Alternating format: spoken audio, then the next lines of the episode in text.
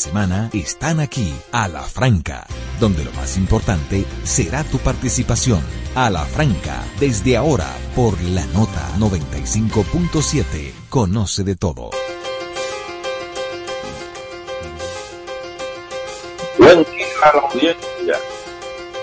Al pueblo dominicano.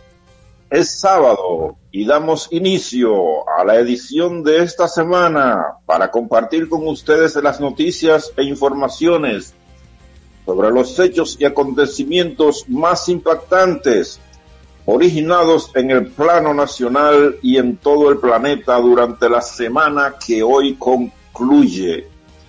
Estamos a gusto y plenamente agradecido de este público que nos sigue cada sábado y permite entrar a sus hogares, centros de actividades, a sus vehículos, a sus dispositivos celulares para informarse durante los próximos 120 minutos. Expondremos a la franca los comentarios y opiniones y para llevarles cada información desde la fuente original tendremos entrevistas con expertos en temas económicos, políticos, sociales, de salud, educación, deportes y en general de ciudadanía. El equipo de producción y conducción está bajo la coordinación general del periodista Germán Marte y lo integran los colegas Bartolomé de Champs, Stalin Taveras, la doctora Talía Flores, con la información en salud y este es su servidor Carlos Rodríguez Carvajal. La conducción técnica corre a cargo del señor Winston Kennedy Bueno. Estamos desde los 95.7 FM de la nota. Conoce de todo para exponer sus opiniones, ofrecer información y hacer denuncias sobre temas de interés social pueden comunicarse con Alafranca llamado, llamando al teléfono 809-541-0957 y desde sus celulares o desde las provincias sin cargo alguno al 1200 541-0957. También tienen acceso a la participación a través de nuestras cuentas de redes sociales arroba a la franca radio, válida para Twitter, Facebook e Instagram, donde contarán con la atención inmediata de la joven community manager, la señorita Evelyn Santos. Es sábado 26 de agosto, es el día número 238 del año que cursa. Faltan 127 para que llegue 2024 Hoy es el Día Internacional de Lucha contra el Dengue, Día Internacional de la Actriz y el Actor. En Estados Unidos y algunos países iberoamericanos se celebra el Día del Perro. Atención con la mascota o animal de compañía doméstica. Hoy es el Día de Namibia, ese combatiente y luchador pueblo africano amigo.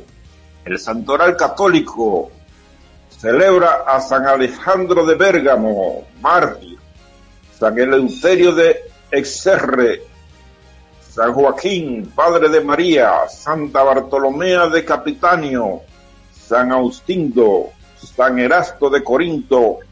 Y San Anastasio Batanero.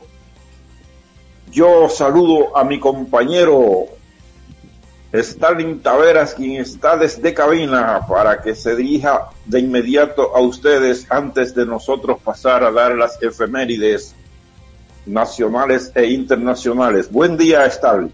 Buenos días, Carlos Rodríguez. Buenos días, Germán Marte también, que ya está conectado con nosotros. Gracias a cada uno de ustedes por estar con nosotros ahora ya a las 8, 4 minutos.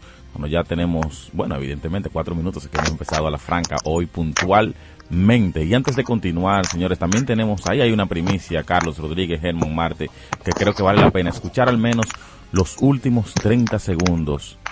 30 segundos de 48 y tantos de segundos que llenaron de gloria a la República Dominicana con la actuación de Marilady Paulino. Vamos a escuchar qué pasó en esta carrera que hubo esta semana en los 400 metros planos en Budapest. Paulino leading, Claver second, striding away from the best of the rest. The double silver medalist is about to taste the best colour of all. It's gold for Paulino. She was denied in Tokyo. She was denied in Eugene. And with a massive, massive performance and a lifetime best, she is the champion of the world. Yes, she is the champion, the champion of the world. Eh, o en español, ella es la campeona del mundo. Y así yo le doy paso a Germán Marte con esta buena noticia que nos llenó de gloria y que nos sigue emocionando a cada de los dominicanos cuando vemos jóvenes, eh, adolescentes triunfar, como en el caso de Marilady Paulino. Un orgullo para la República Dominicana. Germán. Bueno, eh, me gustó tu inglés. ¿Cómo fue, Cheese? ya no lo puedo repetir. She is the champion of the world. Ella es la campeona del mundo. excelente, excelente pronunciación. Bueno, sacó de abajo, sacó de abajo. Sí, excelente, excelente pronunciación. La mayoría de los estudiantes, de los, de los dominicanos que a veces, bueno, que pretendemos leer o aprender un poco de inglés, tenemos dificultad. Podemos leer, podemos hablar un poquito, pero se nos dificulta cuando vamos a escuchar, porque el oído no está adaptado. Así que yo felicito a Stalin por ese, por ese desarrollo, ¿verdad que sí? Muy buenos días. Hay, hay, Germán, hay un joven y mm. pequeño humorista dominicano por ahí que lo vi, mm. lo escuché eh, traduciendo Coffee and Tea. Como, confío, como confío en ti. Ay, mi madre. Muy buenos días, buenos días a todos. Muchísimas gracias por estar con nosotros este sábado 26 de agosto 2023. Esto es A la Franca por la nota, la 95.7 FM. Como cada sábado, Carlos Rodríguez Carvajal, Bartolomé de Chan, Stalin Taveras, un servidor Germán Marte con ustedes. Agradecemos a Kennedy Bueno, nuestro queridísimo control master que está ahí eh, conduciendo esta nave. Eh, muy agradecido como cada semana de que nos acompañen. Eh, por fin, Stalin, por fin, Carlos, se ha ido Franklin Nunca uno había deseado tanto que se fuera rápido un tal Franklin. La tormenta Franklin ya pasó, de ello vamos a hablar en, un minuto. Eh, de manera que, y sobrevivimos. Afortunadamente los daños no han sido mayores. Lamentamos mucho esa familia que se les inundó sus casas, y en especial las personas que han perdido sus seres queridos. Así que, eh, pero en general se puede decir que los daños fueron menores sentido general, porque se esperaba eh, una catástrofe, ¿verdad que sí? El gobierno, las autoridades y sobre todo los organismos de, socorro, la defensa civil, los bomberos, la Cruz Roja y los mismos organismos militares, los la policía, la DGC, se fajaron obras públicas, toda esa gente se fajó. Eh, arduamente y todavía, ¿verdad? Para, después de los daños causados, para, pero para mitigar los, daños, ¿verdad? Que sí, no, no faltaron quienes desafiaron el peligro, de eso vamos a hablar en un minuto. Permítame a esta hora eh, saludar, que ya está con nosotros, a don Bartolomé de Chan, que estuvo de cumpleaños. Es de esta de semana aniversario todavía, así que ya saben. Buenos días, don Bartolomé de Chan. Buen día, Germán, muchas gracias. Buen día a todos los amigos que cada sábado nos conceden el honor de compartir con nosotros este su programa a la franca. Qué bueno que están ahí. Muy buen día para todos y gracias. de Felicidades Bartolomé de Champs. Gracias, gracias. Gracias, gracias. bueno, pasamos con Carlos entonces a ver qué, qué es lo que hay en el, plano de las efemérides, Carlos. Sí, sí, mira, eh, en 1822, un día como hoy, el presidente haitiano Jean-Pierre Boyer nombró una comisión para determinar las propiedades dominicanas y luego proceder a distribuirlas entre los libertos y todos los haitianos dispuestos a cultivarlas.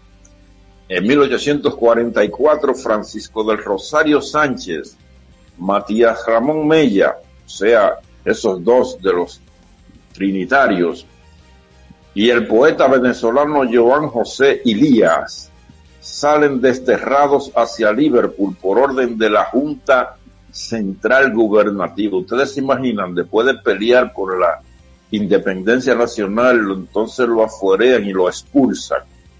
1855, la costa sur del país es víctima de un huracán que causó daños a las goletas de guerra Constitución, Buenaventura y las carreras.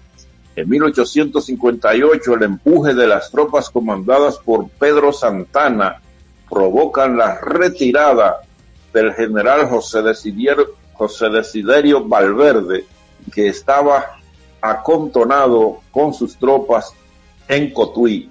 En 1863, La Vega protesta por la anexión del país a España. En 1865, un violento huracán azota la isla y provoca grandes pérdidas.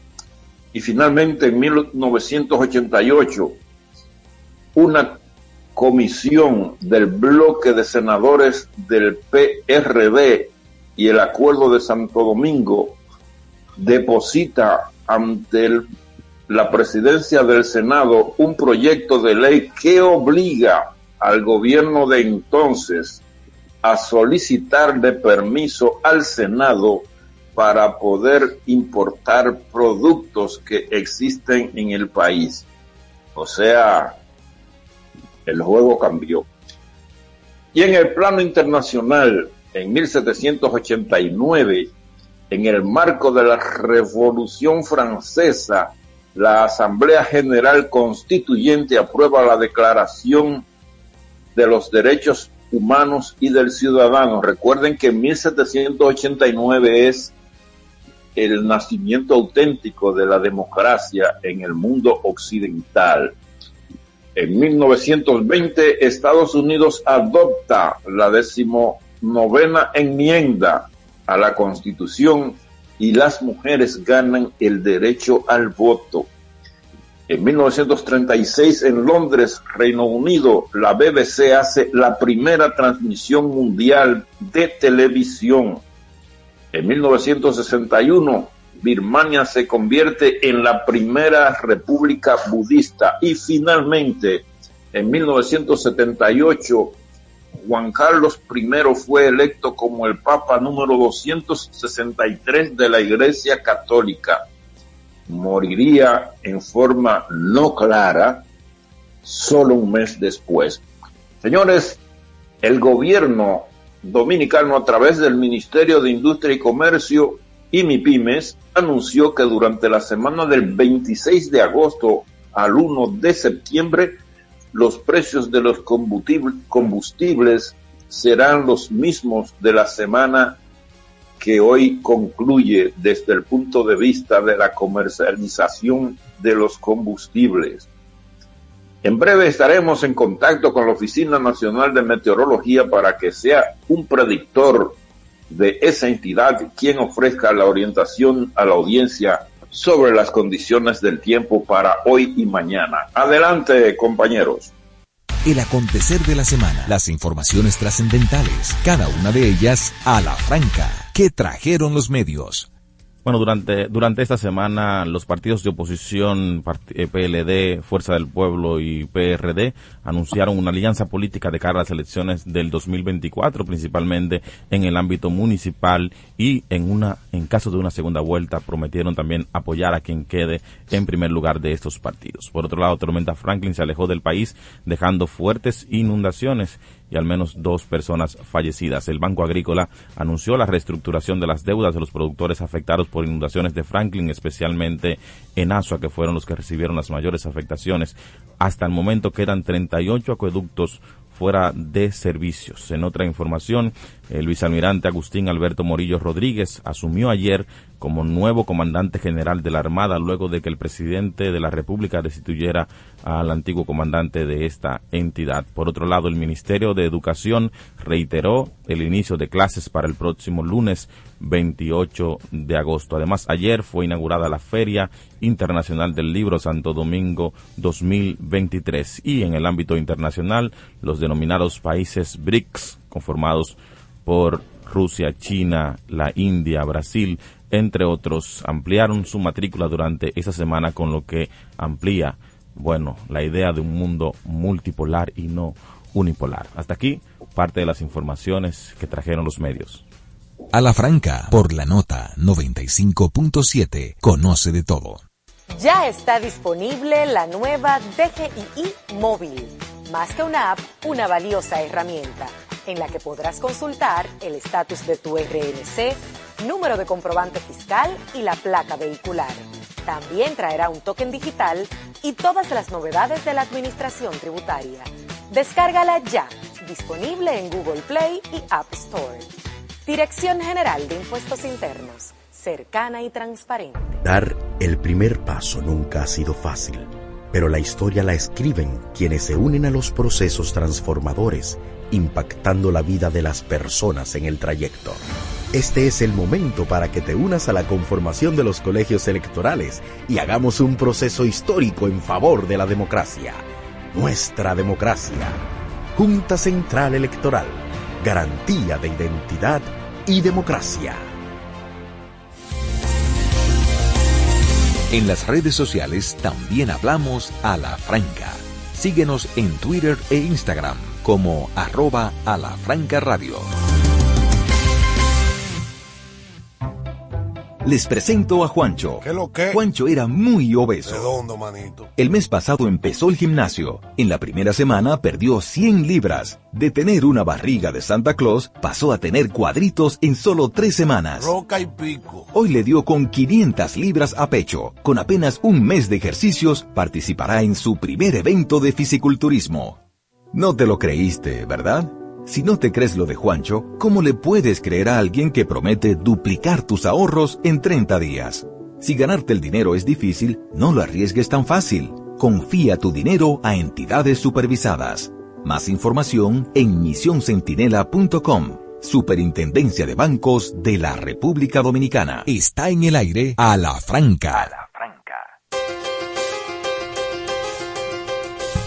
Bueno, son las 8.17 minutos y tal y como habíamos prometido, ya tenemos en la línea telefónica a la UNAMED, la autoridad en temas de, del clima aquí en la República Dominicana. Karina Soto, predictora, está con nosotros para actualizarnos cuál es la realidad. Ayer se hablaba de que si Franklin se devolvió, qué es lo que está pasando con Franklin, o sea, qué pasó ayer, eh, principalmente aquí en, el Distrito Nacional donde se registraron lluvias, cuál es la realidad del clima para nosotros en República Dominicana. Karina, buenos días, bienvenida a La Franca. Buenos días. Vaguada continuará provocando aguaceros, tormentas eléctricas y ráfaga de viento. Se mantienen los niveles de, alertas y aviso meteorológico. La NAMED mantiene los niveles de alerta y, y aviso meteorológico debido a las lluvias ocurridas y a la que se esperan ante posibles crecidas de ríos, arroyos y cañadas, generadores de inundaciones urbanas y rurales, así como deslizamientos de tierra. En las siguientes eh, se encuentran las, provincias que se encuentran en alerta son San Cristóbal, Bauruco, Duarte, María Trinidad Sánchez, Espaillá, La Romana, Santiago Rodríguez, Independencia, La Alta Gracia, el Gran Santo Domingo, incluyendo el Distrito Nacional, Pedernales y Barahona. Y las que se encuentran en avisos son el Ceibo, Atomayor, Monte Plata, Sánchez Ramírez, Monseñor Noel, San José de Ocoa, Samaná, San Pedro de Macorís. Es un total de 26, 28 provincias en alerta.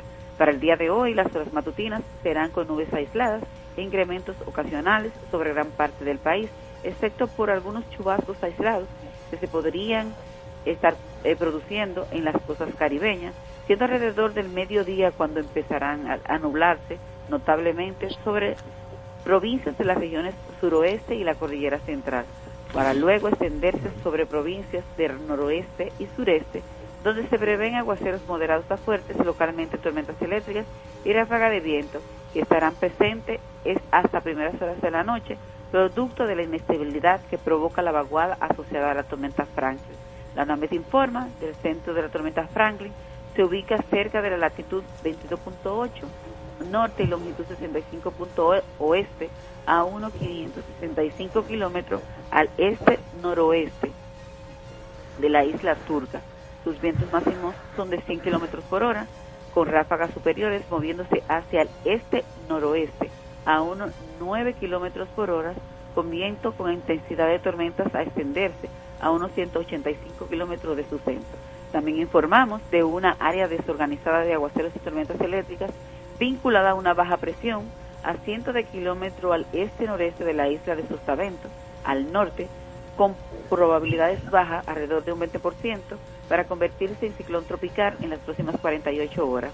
De igual manera, es, hay un área amplia de baja presión sobre el noroeste del Mar Caribe, justo este de la península de Yucatán, produciendo actividad de aguaceros y tormentas eléctricas.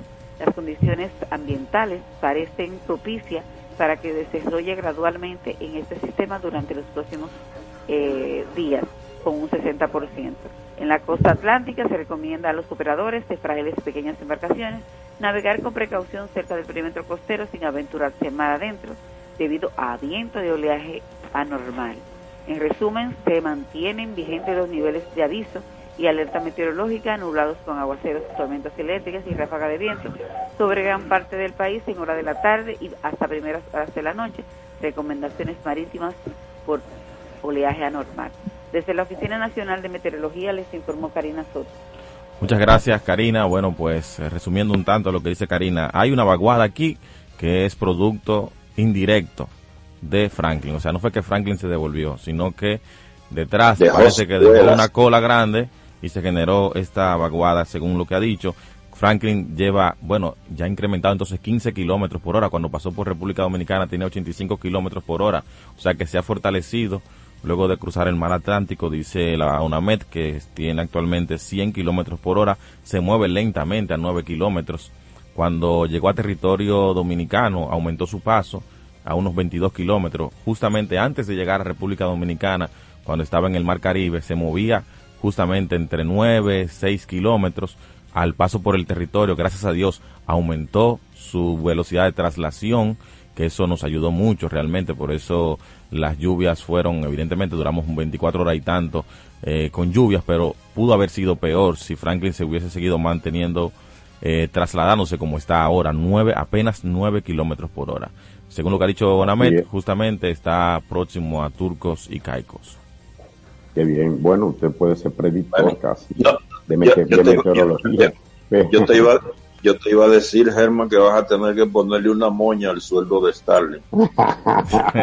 sí, correcto. Bueno, bueno, señores, nosotros en breve vamos a estar hablando con nuestra especialista que ya está en cabina, la doctora Talía Flores, eh, médico infectóloga e internista, la mejor que tiene este país en esa rama, digo yo, sin lugar a dudas, y dicen sus colegas también.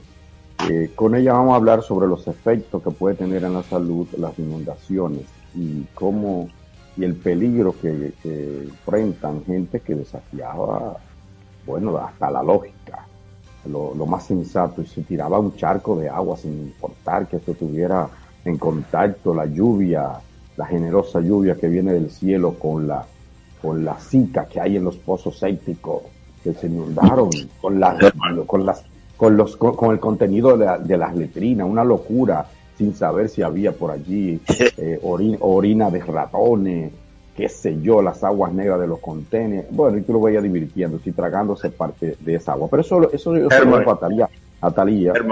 además, además que hoy se celebra o se conmemora el Día Mundial de una de las especialidades dentro de la infectología de nuestra compañera Talia Flores. Correcto. Internacional de la lucha contra el dengue. Así es. Eso es, ella, Talía Flores, sin duda una de las especialistas más eh, vamos a decir, en, esa, en esa área. Pero bueno, lo dejamos para un segundo. Más adelante también vamos a hablar con el doctor Iván Gatón, experto en temas internacionales, con todo lo que tiene que ver, eh, a mi juicio, con la noticia de la, del año, la noticia del año. Así como usted lo dice, bien que estamos nosotros concentrados en Franklin, en, los dimes y directos, los partidos aquí, vamos a hablar también de las alianzas y demás. Pero ayer, esta semana ha acontecido un, un hecho trascendente, lo que tiene que ver con la, con la geopolítica precisamente, con ese, con el balance, ¿verdad? Con la, con la creación de otros polos. Yo diría, yo decía que es una especie como que el, el eje del mundo se ha movido y es la ampliación de los BRICS que no es más que ese bloque del país integrado originalmente por Rusia, eh, Brasil, Rusia, India, China y Sudáfrica, que se amplió a 11 con la integración de Argentina, Arabia Saudita, Emiratos Árabes Unidos, Etiopía, Egipto. Eso, y, e Irán, e Irán, un gran productor de petróleo, con lo cual ese bloque pues eh, toma un, una trascendencia insoslayable, o sea que, que, va a marcar esto. Pero bien, eso lo vamos a ver más adelante. Antes, yo quiero invitar, porque sé que Stalin tiene otro temita por ahí, yo quiero invitar a la gente a que vaya a la feria del libro. La feria del libro es, sin lugar a dudas, la más grande fiesta cultural de la República Dominicana. Es la versión 25, o sea, la número 25 eh, internacional, porque la feria antes era, eh, antes era una feria nacional del libro, ahora es Feria Internacional del Libro. Se estaba celebrando desde, ah, desde hoy, fue inaugurada anoche, ¿verdad que sí? Pero bueno, desde hoy abierta al público de 9 a 9 de la noche, de 9 de la mañana a 9 de la noche y hasta el 4 de septiembre. Eh, está dedicada a la gran poeta y narradora Janet Miller y como país invitado tenemos a Israel. Vaya con sus hijos, yo creo que ninguno de nosotros olvida eh, ese momento que ha compartido con un gran amigo, con un compañero, y usted lleva un hijo suyo allí, lo, va a bañar de, un ambiente sano, cultural.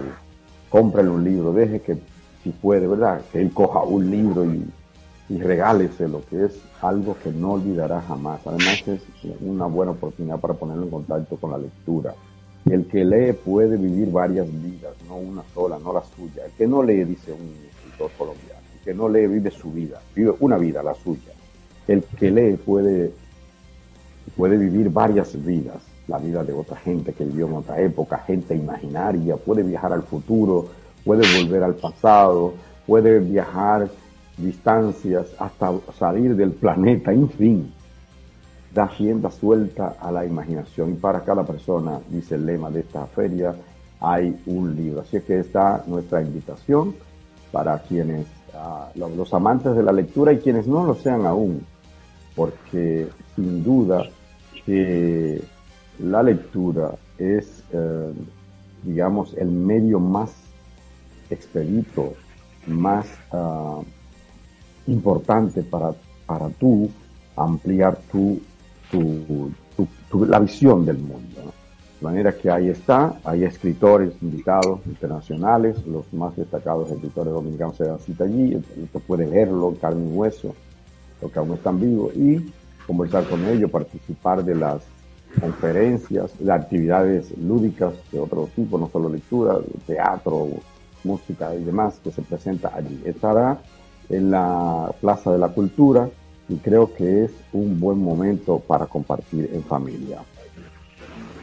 A la franca, por la nota 95.7, conoce de todo.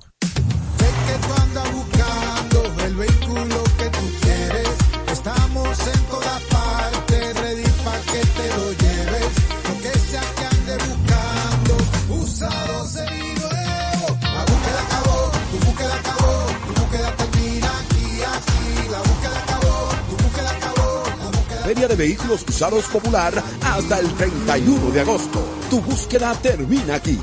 Popular, a tu lado siempre.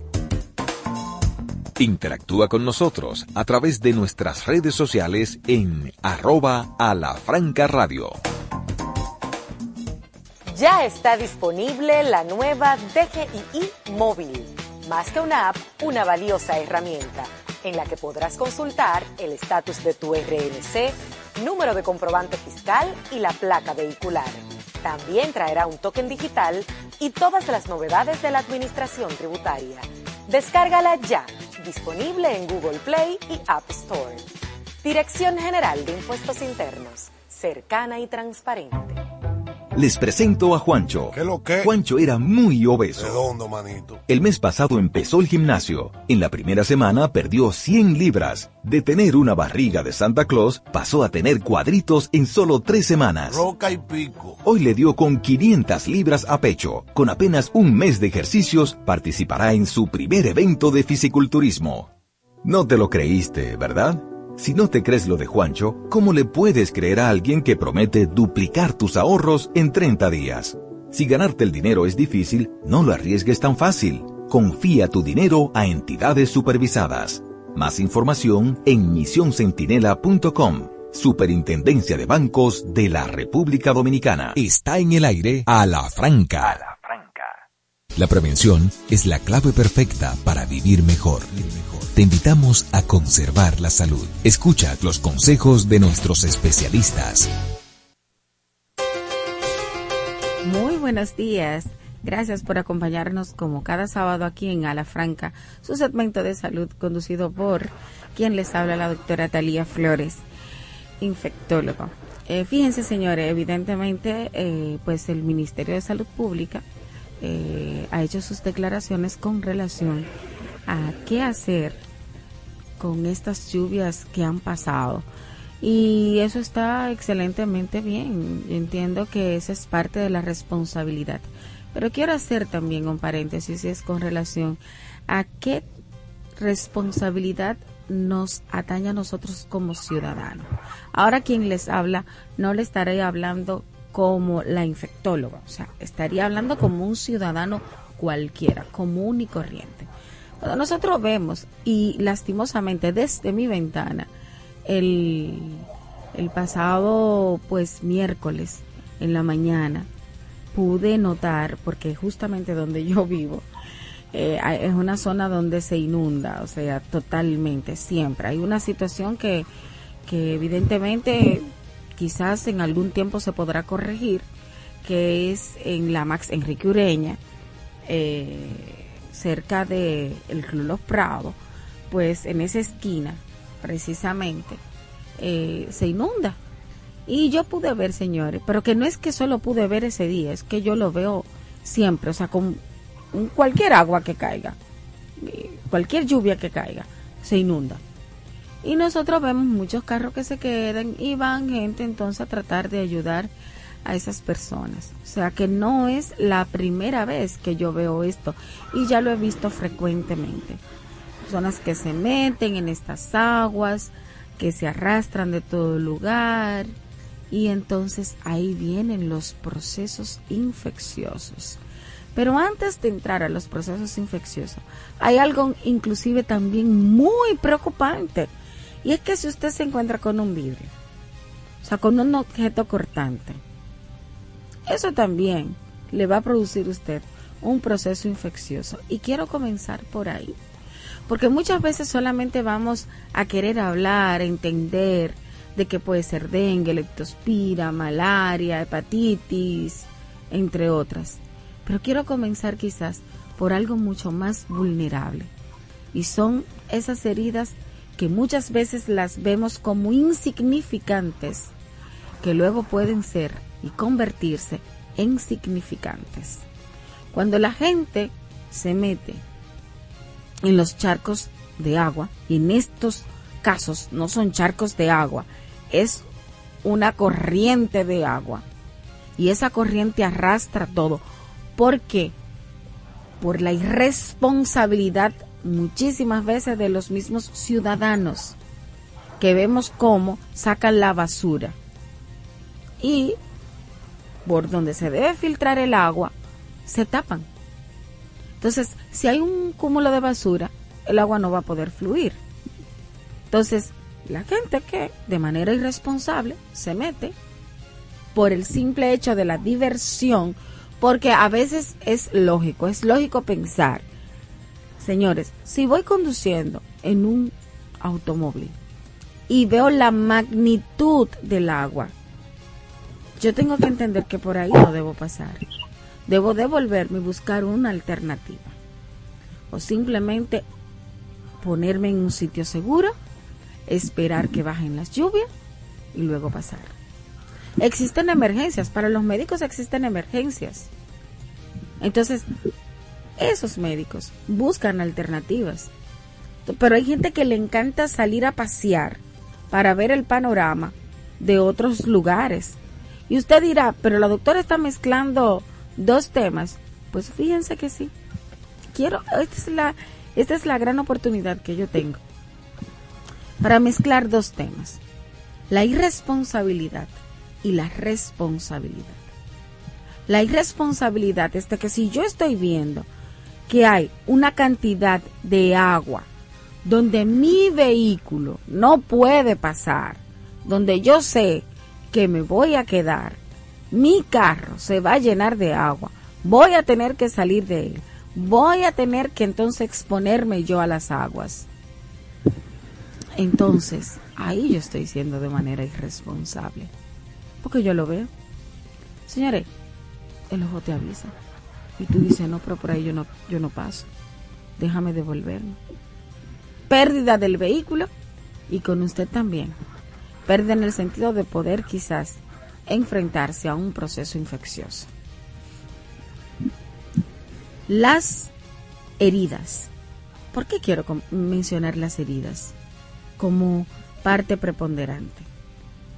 Porque nosotros, bajo la el agua que arrastra la lluvia, que todos vemos que no es un agua clara, sino es un agua que arrastra tierra, desperdicios y basura, no vamos a poder discernir e identificar si nosotros tenemos un, un objeto cortante. ¿Y qué significa eso? Esos objetos cortantes pueden producir en nosotros heridas que se infectan y posteriormente entonces poner hasta en peligro la vida del paciente. Fíjense cómo nosotros vamos quizás desde lo más simple y vamos entrándonos entonces a lo más complejo. Talía, perdón, eh, quiero que tú le expliques a la gente eh, eh, cuáles son las enfermedades que se pueden exponer al bañarse, porque lo ven como algo divertido no es lo mismo usted bañarse bajo la lluvia, recibir el agua de, que cae del cielo, de un caño, como hacíamos antes, Carlos, cuando era feliz, joven, documentado. Se bañaba, se salía por la calle a ver los, los caños de la, de las casas para, de zinc de plato, no importa. Para, no era por la calle, era por el camino. por el camino, yo, yo aquí donde llegué del campo me encantaba bañarme en los caños pero ahora es que, vimos, es que vimos multitud, no multitudes, pero sí muchos jóvenes, sobre todo jóvenes, hombres y mujeres, y también vimos niños, lanzarse a charcos de agua eh, donde había, qué sé yo, o sea, calles inundadas, patios inundados, entonces eh, eh, gozando, gozando, y entonces me gustaría, desde el punto de vista médico, a qué se expone esa gente, la piel, los ojos, la mujer en, en su parte íntima, los hombres también, pues qué sé yo. O si, si tomaba un poquito de esa agua, cuáles son los, los, riesgos que corren. Recuerda que yo comencé eh, hablando desde lo más simple y justamente cuando tú hiciste tu intervención iba a entrar a lo más complejo. Pero sí quiero responder algo. Cuando la gente se bañaba anteriormente en la lluvia, había un caño en su casa del zinc que bajaba. Entonces, esa agua ahí caía directamente y era un agua limpia que tú, bueno, era, era que se le pone un caño al zinc que bordeaba todo el zinc para hacer solo un caño que cayera de ese lado. Que, que, que se formara una pendiente y en esa pendiente, ahí entonces, eh, de forma arquitectónica, lo voy a, lo voy a, a decir así, caía el agua directamente, pero eso es un agua totalmente limpia, porque te, está cayendo, o sea, desde arriba, o sea, tú no te estás exponiendo. Además, generalmente donde caía había como un pisito, porque yo me bañé muchísimas veces en la lluvia. Es más, mis hijos se han bañado en la lluvia, en la parte de la terraza de, de, de, de donde yo vivo, ahí, pero ahí no se acumula agua, o agua limpia. ¿Me entiendes? Son dos cosas totalmente diferentes. Y por eso comencé diciendo, el charco de agua que arrastra tierra, que arrastra basura, precisamente producto de la irresponsabilidad de las personas que la lanzan. Y de ahí comienza mi génesis de mi intervención en esta mañana.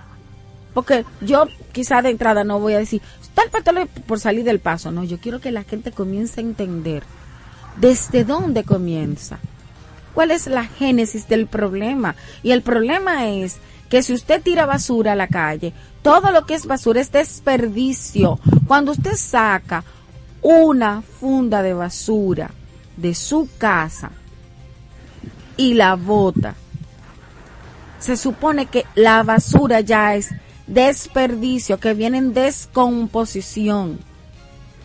Comida que se descompone, papeles de baño que se sacan. O sea, es un sinnúmero de cosas que se vienen. Entonces yo quiero crearle conciencia, Germán, a la gente, porque nosotros hablamos a diario de dengue, leptospira, malaria, todo eso, pero si yo no le creo conciencia a nuestros ciudadanos, yo voy, estamos siendo más de lo mismo como programa. Y eso es lo que hace diferente a la franca. Yo quiero que la gente tome conciencia de ahora en adelante. Porque yo vi, yo vi toda la mañana ver cómo entidades gubernamentales se pasaron recogiendo la basura, poniendo vallas, trayendo, pero veíamos basura saliendo de todos los lados. Entonces, ¿qué significa eso? Que la basura es el primer contaminante y el primero que me provocará a mí que a mí me dé un proceso infeccioso. Como por ejemplo las, las que voy a mencionar. Leptospira. La leptospirosis, señores, que sus síntomas son fiebre, dolor de cabeza, ictericia, dolor en la pantorrilla, dolor en las articulaciones, dolor muscular, que la gente orine de color, una orina oscura.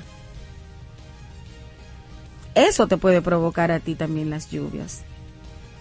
Producto también de algunas irresponsabilidades. Porque también, ¿qué pasa? Los ratones salen de su, de su lado. Entonces, otra cosa que puede provocar a ti, otra entidad que te puede provocar a ti, patologías importantes por desastres naturales, es el dengue. Señor, nosotros tenemos el mosquito aquí, siempre lo hemos dicho, tenemos cuatro semanas hablando del bendito dengue. Entonces, de ahí es la importancia de que si usted no tira basura, se va a poder filtrar mejor el agua y se va a poder secar aún mucho más rápido. ¿Por qué? Porque el mosquito nace en cualquier charquito. Decíamos bien claro, nuestro país tiene dos épocas, la época de sequía y la época de lluvia. Entonces ahora nos estamos enfrentando a qué? A la época de lluvia. Sin lugar a la duda, agosto es el mes que puede registrar las mayores cantidades de agua por los fenómenos naturales que se pueden desarrollar en esta época. Otra patología infecciosa que se pueden provocar, las diarreas, procesos diarreicos, procesos de piel, lo que la gente le llama comúnmente, mira, tengo el escosor, raquiña, porque usted se está exponiendo a un agua sucia un agua contaminada que trae de todo. O sea, cuando usted tiene y amarra una funda de basura, su nombre lo dice, ahí usted trae. Usted, cuando va a lavar un pollo, cuando usted va a lavar la carne, cuando usted va a botar ya comidas, estas se descomponen, entonces usted le está botando fuera los mismos papeles de baño que también la gente lo bota. O sea, un sinnúmero de desperdicios que se ponen en contacto cuando usted bota la basura. Entonces, malaria. Ese es otro tipo de patología. Entonces, tanto dengue como malaria y lectospira comparten sintomatologías parecidas, que son fiebre, dolor de cabeza, dolor muscular, dolor en las articulaciones. Ahora, ¿qué traen de diferencia cada una? En la leptospira, igual que en la malaria, puede haber ictericia, que es el color amarillo que la gente presenta, tanto en las escleras como debajo de la lengua y en la piel. La malaria también lo presenta, pero en la leptospira la gente puede tener un dolor en las pantorrillas. Y dengue, ¿Cuánta gente con dengue no hemos visto en estos últimos días? ¿Por qué? Porque hay gente que tiene ruedas en sus casas, gomas, la deja así, hasta en un cascaroncito de huevo que usted botó, ahí puede estar el mosquito. Entonces, estas son las patologías comunes, dengue, leptospira, malaria, hepatitis, procesos en la piel, procesos diarreicos, heridas. Entonces, muy alegremente, como bien tú señalaste, la gente se estaba bañando de manera irresponsable. ¿Con qué nos quedamos al final? Número uno, tengo que ser lo suficientemente responsable para entender que yo no debo lanzar basura a la calle. Número dos, que si yo lanzo basura a la calle, yo voy a, entaponar por donde debe filtrar el agua de manera normal. Número tres, que si yo veo considerablemente un lugar que está totalmente inundado, yo no debo pasar. Número cuatro, no solo le corresponden a los estamentos gubernamentales ayudar en esta posición, también hay una parte de responsabilidad civil que somos nosotros que tenemos que hacerlo. Y número cinco, creo que debe haber permanentemente una vigilancia, exhaustivamente poder observar cuáles son los lugares donde hay mayor vulnerabilidad para que antes de que sucedan los hechos, yo prevenir y decir, no, agosto es el mes que más inunda, yo voy a comenzar a ver cuáles son los focos donde pueden pasar estos desastres. No esperar dos, dos días antes, es desde ya, es que ahora ya, o sea, eso debe ser una sección permanente durante este tiempo. Y número seis, quizás uno de los más importantes, si tú te cuidas, tú cuidas al vecino, tú cuidas al amigo, tú cuidas tu familia. Vamos a una breve pausa. Tenemos aún más en aquí en Alafranca. Pero antes de la pausa, eh, Starling y yo queríamos eh, tener un, un, breve conversatorio acerca de, inclusive que él me lo había, me lo había solicitado ya días antes y sobre todo era el regreso a las clases.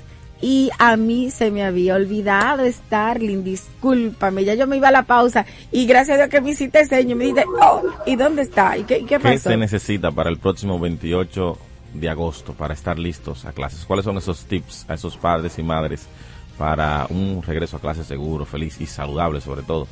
Así es, eh, Starling pues hace días me había pedido precisamente que hablara sobre el regreso a las clases y de verdad se me había escapado. Así que discúlpame Starling.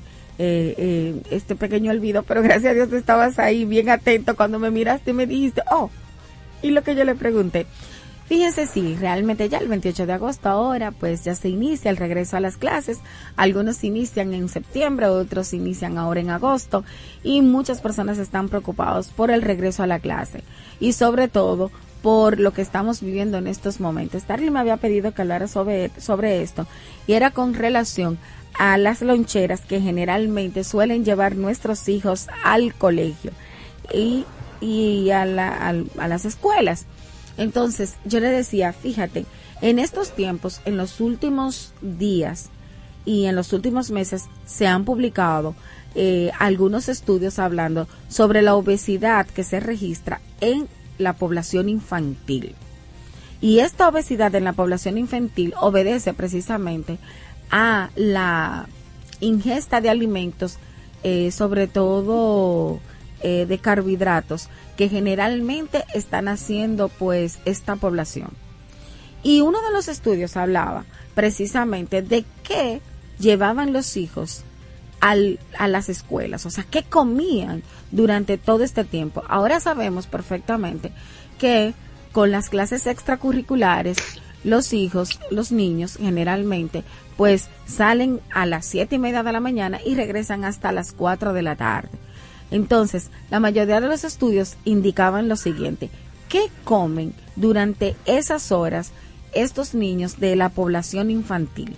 Y precisamente ellos se enfocaban en la gran cantidad de harinas que consumían durante todo ese tiempo. Hablaban lo siguiente, o sea, si se desayunan con un pan, no pueden en, en el almuerzo comer una pizza. Entonces, eso era como el desbalance dentro de las cosas y dentro de los criterios que ellos hacían, la diferente relación y diferentes eh, situaciones en las cuales se exponía el, el, la población infantil. Y es verdad, señores, en esos, en eso, en esa edad poblacional, ¿qué es lo que le gusta al niño?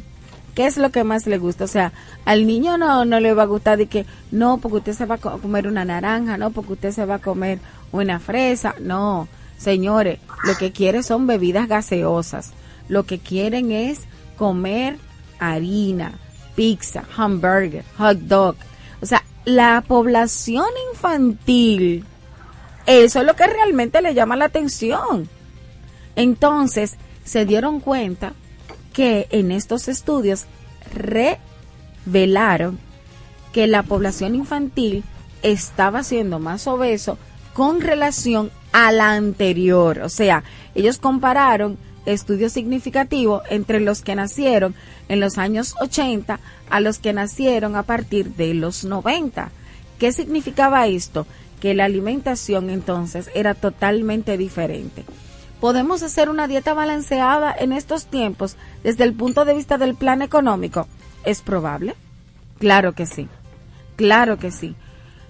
Un guineo puede ser puede estar dentro de la dieta. Nosotros tenemos también que tratar de insistirle a la población que coma más verduras, más legumbres, más lechugas, tomates, o sea, tratar de incorporar a la dieta de estos niños alimentos que sean saludables. Y alimentos que sean saludables no significa que usted no se dé un gusto, que usted no se coma una pizza, que usted no se coma un hamburger, que usted no coma grandes cantidades de azúcares también. Ellos decían eso, o sea, hay mucho, mucho alta contenido de, eh, de, de, de, comer, de ingerir alimentos que son altos y ricos en azúcares y también que contienen bastante harina. Entonces, Starling, ¿con qué nos quedamos? Podemos hacer una dieta balanceada para nuestros hijos. Nuestros hijos pueden comer frutas, pueden comer también vegetales. vegetales. Tenemos que tratar de estimular las dietas que se hacían antes. Señores, antes la gente también comía viandas. Alias víveres. Exactamente. pero ya la gente no quiere comer nada de eso. o si tú te quieres comer el plátano, pero ¿cómo te come el plátano? ¿Te lo come hecho como? frito. ¿Tú lo quieres más frito? Claro. Que, y ya, no. La, más para pero vamos, Vamos, vamos, si hacemos una encuesta aquí. Antes ti te hacían mangú, cuando tú estabas chiquito, Bartolomé te hacían mangú, ¿no? Tú comías tu plátano como picadito. en picadito, en trocito. Y te ponían, antes la gente comía huevos sancochados, ah, no, ahora tiene que ser huevo pochado, huevo estrellado, así es. Omelette. Omelette, o sea, hay Alia tortilla. O sea, hay un sinnúmero de cosas también, que no es que esté mal, porque las tortillas son riquísimas, pero, pero la gente no se lo come plain. Ya tú sabes qué es lo que le pone, mira, ya tú le pones jamón, pone queso, pone cebolla, pone cilantro, ponle hongo, ponle tocino. O sea, óyeme. Hay algo y es que eh, con las profesoras de, área inicial eh, aprendimos que los niños, vimos que los niños eh, si se les acostumbra a comer, a, hacer comida diferente, a comer eh, verduras, vegetales, ellos se acostumbran y, y, se lo comen sin hacerle mucha presión y sin esfuerzo. los niños que no son acostumbrados, que no son sometidos a este régimen, dan mucho problema en la vida entera, después de adultos también, para querer comer los vegetales. Pero sí dicen los teóricos pedagógicos y lo muestran, lo vi, que los niños, yo vi niños cogiendo un pepino, ña, ña, ña, y comiéndoselo. Sí, porque es que, es que, es un tema de cultura y es un tema de educación, ahí que radica el asunto. Exactamente. Yo no sé Eh, si yo no sé si ustedes se han dado cuenta, señores, que hay culturas de- poblacionales que caminan, o sea, que no tienen una vida sedentaria. Nosotros tenemos que estimular más a nuestros jóvenes a caminar, porque un joven a, lo que- a los 16 años eh, lo que quiere ya es echar cuerpo, echar brazos, pero eso es para echar competencia. Para que lo vean. Exactamente. Para exhibirse. Pero no, nosotros tenemos que educarle y decirle que no, que es cuerpo sano, mente sana. Y con eso me, me voy a despedir a una breve pausa. Cuerpo sano, Lonchera sana. mente sana, lonchera sana y nosotros también sano con todo lo que hemos hablado aquí en Ala Franca. Vamos a una breve pausa. A la franca, por la nota 95.7, conoce de todo. Dar el primer paso nunca ha sido fácil, pero la historia la escriben quienes se unen a los procesos transformadores, impactando la vida de las personas en el trayecto. Este es el momento para que te unas a la conformación de los colegios electorales y hagamos un proceso histórico en favor de la democracia. Nuestra democracia. Junta Central Electoral. Garantía de identidad y democracia. Les presento a Juancho. ¿Qué lo que? Juancho era muy obeso. Redondo, manito. El mes pasado empezó el gimnasio. En la primera semana perdió 100 libras. De tener una barriga de Santa Claus, pasó a tener cuadritos en solo tres semanas. Roca y pico. Hoy le dio con 500 libras a pecho. Con apenas un mes de ejercicios, participará en su primer evento de fisiculturismo. No te lo creíste, ¿verdad? Si no te crees lo de Juancho, ¿cómo le puedes creer a alguien que promete duplicar tus ahorros en 30 días? Si ganarte el dinero es difícil, no lo arriesgues tan fácil. Confía tu dinero a entidades supervisadas. Más información en misioncentinela.com. Superintendencia de Bancos de la República Dominicana. Ahora te hablamos a la franca por la nota. Ya está disponible la nueva DGII móvil. Más que una app, una valiosa herramienta en la que podrás consultar el estatus de tu RNC, número de comprobante fiscal y la placa vehicular. También traerá un token digital y todas las novedades de la administración tributaria. Descárgala ya, disponible en Google Play y App Store. Dirección General de Impuestos Internos, cercana y transparente. Estamos en todas partes, ready para que te lo lleves. Lo que sea que ande buscando, usado nuevo. La búsqueda acabó, tu búsqueda acabó, tu búsqueda termina aquí, aquí. La búsqueda acabó, tu búsqueda acabó, la búsqueda Feria de Vehículos Usados Popular hasta el 31 de agosto. Tu búsqueda termina aquí. Popular, a tu lado siempre. Síguenos en Twitter e Instagram. Somos arroba a radio. Está en el aire a la franca. Ya son las 8.17 minutos y luego de estos tips de saludables, sobre todo con relación, bueno, primeramente al tema de las inundaciones y luego sobre la alimentación saludable, creo que es un tema que hay que insistir, un tema que mucha gente no habla, que en muchos lugares no se habla, pero que es súper importante. Aquí en el país tenemos más del 30 y, o el 31%, según un estudio del año pasado, de los escolares incluso tiene sobrepeso y obesidad, una condición, una situación que evidentemente puede acarrear muchas situaciones de salud. Y a propósito de esto y de lo que hablaba la doctora Talía Flores en el segmento anterior, hay que reiterar que el Ministerio de Educación, bueno, pues anunció el inicio del año escolar 2023-2024 para este próximo lunes 28 de agosto. Ha sido la reiteración no hubo afectaciones mayores luego de la tormenta Franklin que, provocaran la posposición del inicio del año escolar. Así que el lunes a las 8 de la mañana, 7.30 algunos, en el caso de algunas escuelas, bueno, pues iniciará eh, las clases del sistema educativo público preuniversitario en la República Dominicana. Ya muchos colegios se han adelantado y tienen unas dos, una entre una y dos semanas dando docencia. El sistema educativo público inicia el próximo 28 de agosto, un año escolar, eh, medio de una campaña política. Se prevé evidentemente posible, por algunas situaciones, pero ya hay un acuerdo previo entre la Asociación Dominicana de Profesores, el Ministerio de Educación, con el gobierno y la mediación de la Defensoría del Pueblo, que creo que pudiera ayudar a que el año escolar, eh, este año escolar 2023-2024 pueda marchar sin mayores inconvenientes, sin mayores turbulencias. El inicio está pautado para el lunes, como bien indicamos, 9 de la mañana, una escuela. Al principio se hablaba de los ríos, eh, luego Arroyo Hondo, pero será en esa zona cuando el presidente de la República, junto a las autoridades educativas, bueno, pues darán el inicio oficial de, de este de este año escolar 2023-2024 que nosotros desde aquí, desde la Franca, bueno, pues esperamos que sea exitoso porque el país lo necesita. Ya hemos tenido muchas situaciones complicadas. El sistema educativo tiene deudas históricas, históricas de antaño realmente, de antañísimas, como dirían por ahí. Y nosotros como país no nos podemos seguir permitiendo de que nuestro sistema educativo, bueno, pues eh, termine años escolares con mucha docencia perdida. Eso en nada en nada nos beneficia, en nada beneficia a esos niños, jóvenes y adolescentes que están ahí en la escuela pública, que están ahí por un mejor mañana, que quieren superarse y las familias que se esfuerzan por enviar evidentemente a sus hijos a, a recibir el pan de la enseñanza. semanas durarán los estudiantes en clase, equivalente a 193 días, equivalente a cerca de 40, 40 semanas, mientras que los docentes, los profesores estarán 217 días lo que equivaldrá a 45 semanas en clase.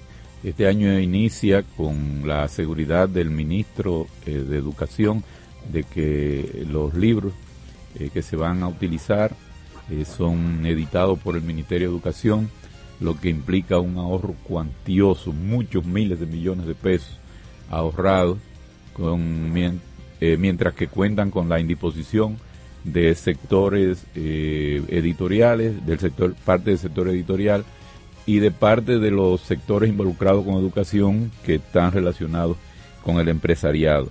En otros términos también, eh, bueno, ya Stalin mencionó el acuerdo que hay eh, para preservar el año entre ADP Educación con la mediación del Defensor del Pueblo y participación del Presidente de la República.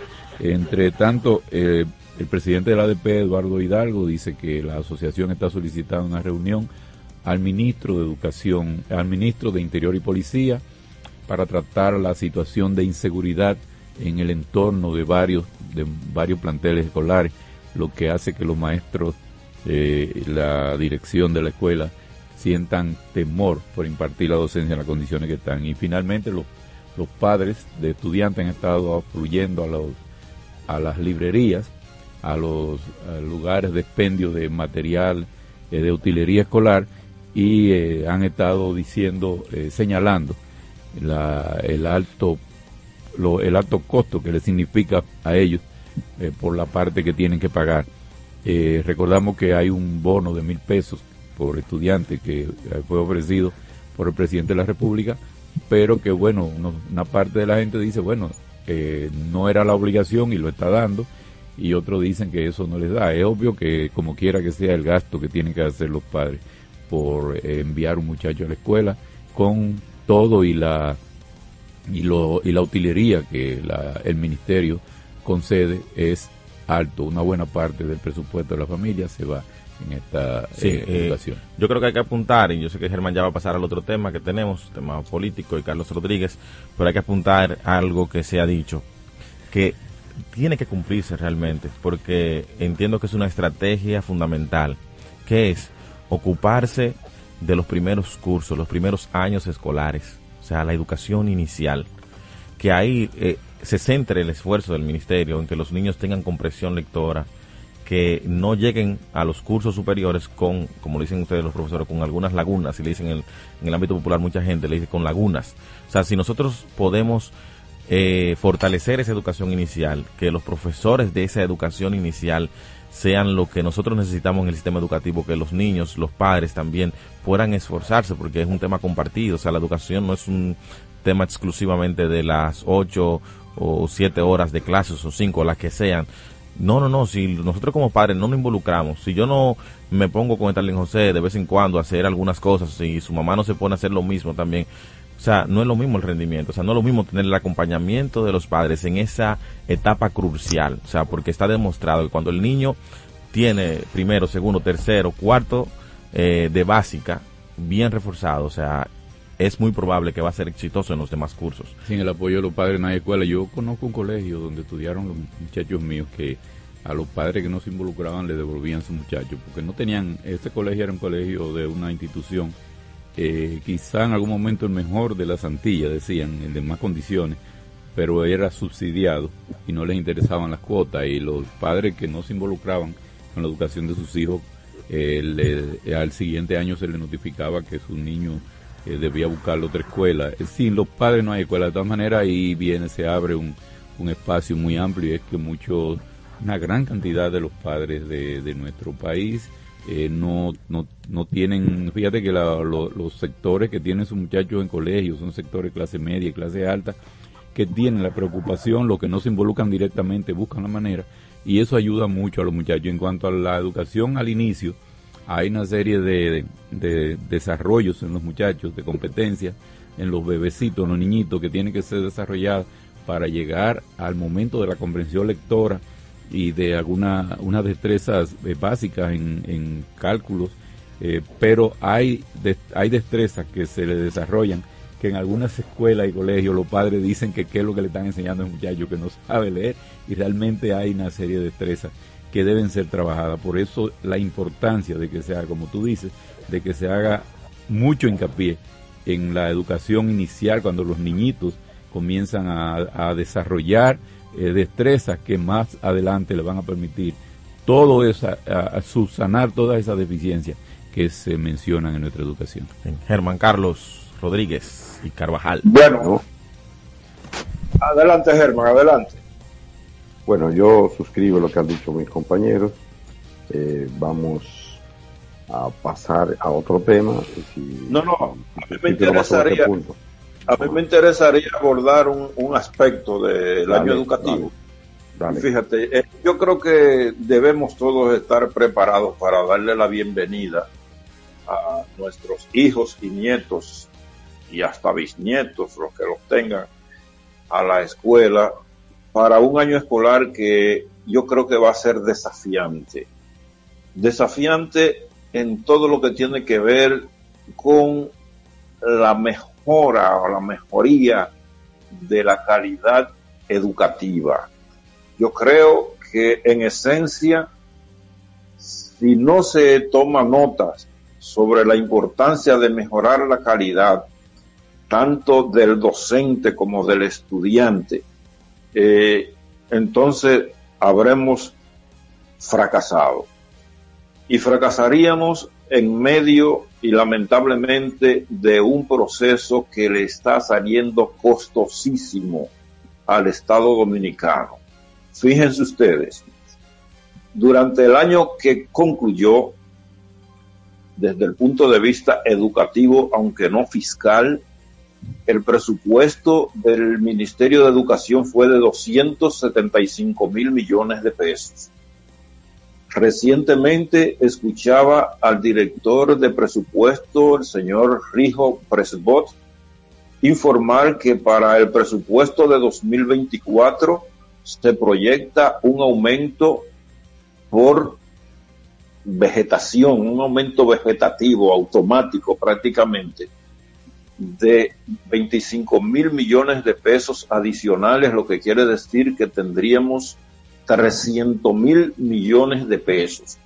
Eso equivale prácticamente a un 18% del que es actualmente el presupuesto general de la nación, el presupuesto del Estado. Y además representaría un 43% de lo que es el gasto o inversión social.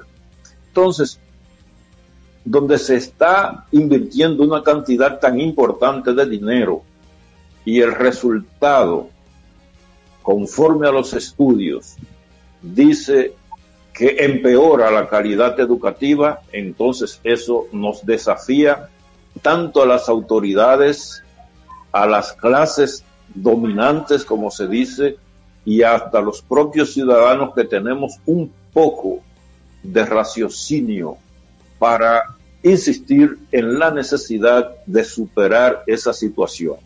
hay un aspecto que a mí me preocupa. El primero es que el Ministerio de Educación lanzó la necesidad pública de alquilar aulas, lo que representaría unos dos mil millones de pesos. Y yo digo, de un presupuesto de 275 mil millones de pesos y donde hay algunas 700 escuelas en proceso de construcción, el Estado no pudo haber tomado 25 mil millones de pesos para terminar esas aulas. O no proyecta hacerlo si, si es que si es que ha tomado la experiencia de este año no proyecta hacerlo para el año que viene para no tener que estar dependiendo de aulas móviles para darle una educación en un ambiente precario a nuestros estudiantes. Yo dejo esas inquietudes lanzadas al aire y a mis compañeros para su valoración. A la franca, por la nota 95.7, conoce de todo. Está en el aire a la franca.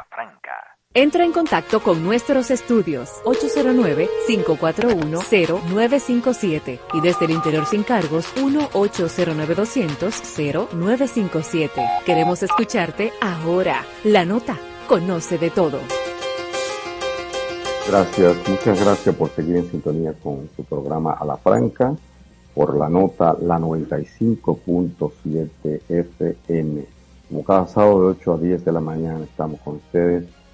Eh, recuerden que ustedes son el leitmotiv de este programa, son la razón de ser de este programa. Así que entren en contacto con nosotros, interrúmpanos cada vez que quieran. Eh, para mañana, señores, en el ámbito de la política, ¿verdad? Vamos, ahí no podemos dejar esa tormenta. Franklin se fue, pero la tormenta de la política permanente está aquí. El Partido de la Liberación Dominicana tiene pautado mañana una caravana que ha denominado de la esperanza. La caravana de la esperanza. Esto es la línea noroeste, una actividad que va a comenzar a las 10 de la mañana y que parte desde Villa González abarcará los municipios de Valverde, Montecristi, Dajabón y Santiago Rodríguez. Así que se le ha tirado a la calle en medio.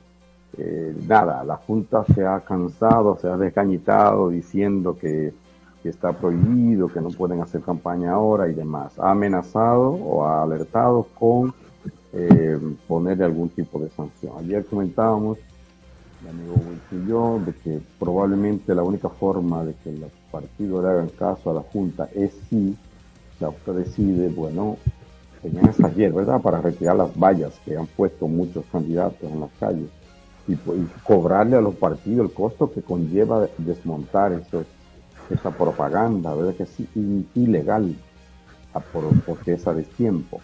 Eh, entonces, cobrarle eso y además multar de acuerdo con lo que dice la ley electoral. Si usted hace campaña fuera de, época, le, hay que ponerle una multa. Una multa que para muchos será irrisoria porque tienen tanto cuarto que eso no le sabe a nada, es verdad. Pero bueno, cobrársela, cobrársela, retenerle esos fondos al partido, al candidato y al partido y ustedes verán cómo eso se va a reducir. Aquí hay candidatos que están muy bien posicionados y no han tenido que estar poniendo valla en todas partes. Desde luego, esto no es solo para la oposición, sobre todo PLD y Fuerza del Pueblo, que son los que han eh, pues, colocado, sino también para el PRM que está en el gobierno. Todo el mundo está en campaña, campaña a destiempo. Uno más que otro, pero todos están en campaña. Eh, ojalá que la Junta pueda eh, ponerse el cinturón, no voy a decir que los pantalones, porque eso soy tan machista. Las mujeres además usan pantalones, no solo hombres. Pero sí, que se apriete el cinturón, ¿verdad?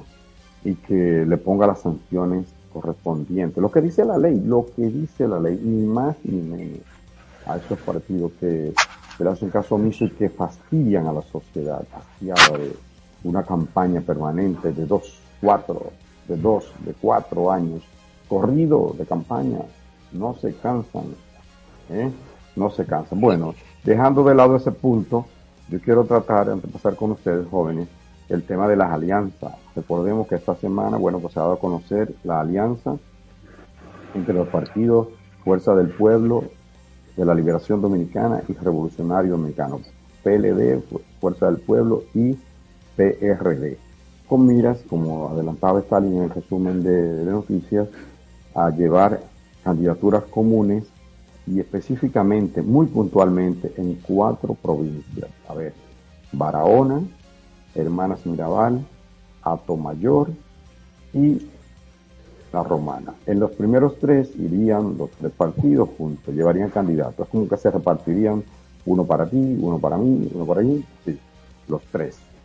Eh, supongo que Hermana Mirabal iría Bauta y ahí sería Fuerza del Pueblo y supongo también que en Barahona va el PLD, lo que se da por descontado con el actual senador Saliñón. En Atomayor no sé quién sería, supongo que alguien del PRD, porque parece que ahí no tiene mucho que buscar ninguno de los otros dos. Y en la romana se lleva a Silva, que es el actual senador que era del PRM y que se pasó para el PRD. Probablemente ese se le pasa al PRD. Entonces, esa es la situación que hay. ¿Qué, qué significa esto desde mi punto de vista?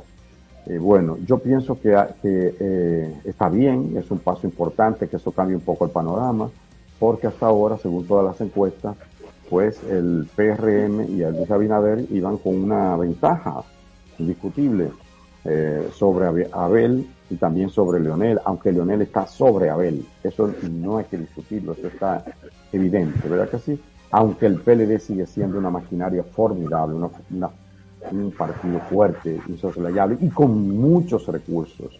Y más que eso, con muchas ganas de volver, más que con ganas de volver, con ganas de contener la investida judicial que hay sobre determinados cuadros del partido que les metieron la pata y también la mano.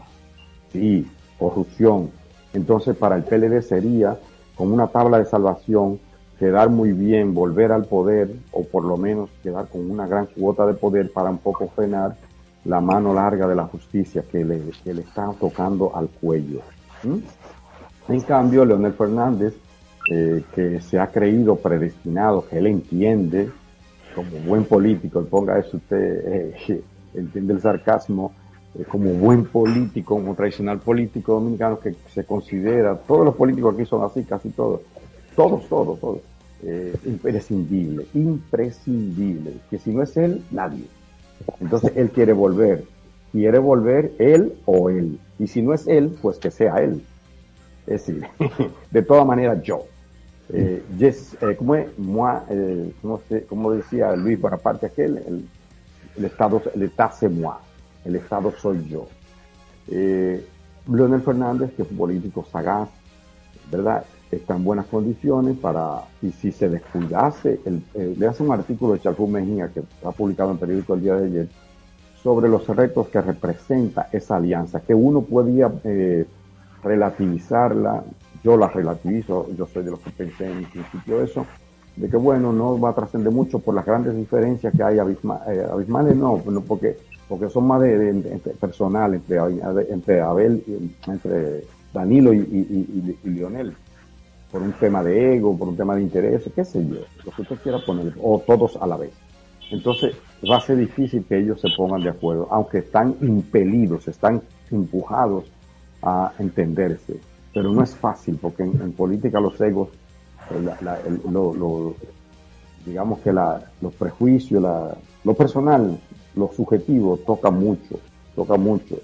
Y es como en la economía, la confianza que hay en el mercado a veces es más importante que lo que se está produciendo, pues entonces viene la especulación, viene demás. Así pasa en la política, los intereses, más, más, que los intereses, a veces los egos, que yo no me junto con aquel, que aquel no es más que yo, entonces eso eh, hace difícil la cosa.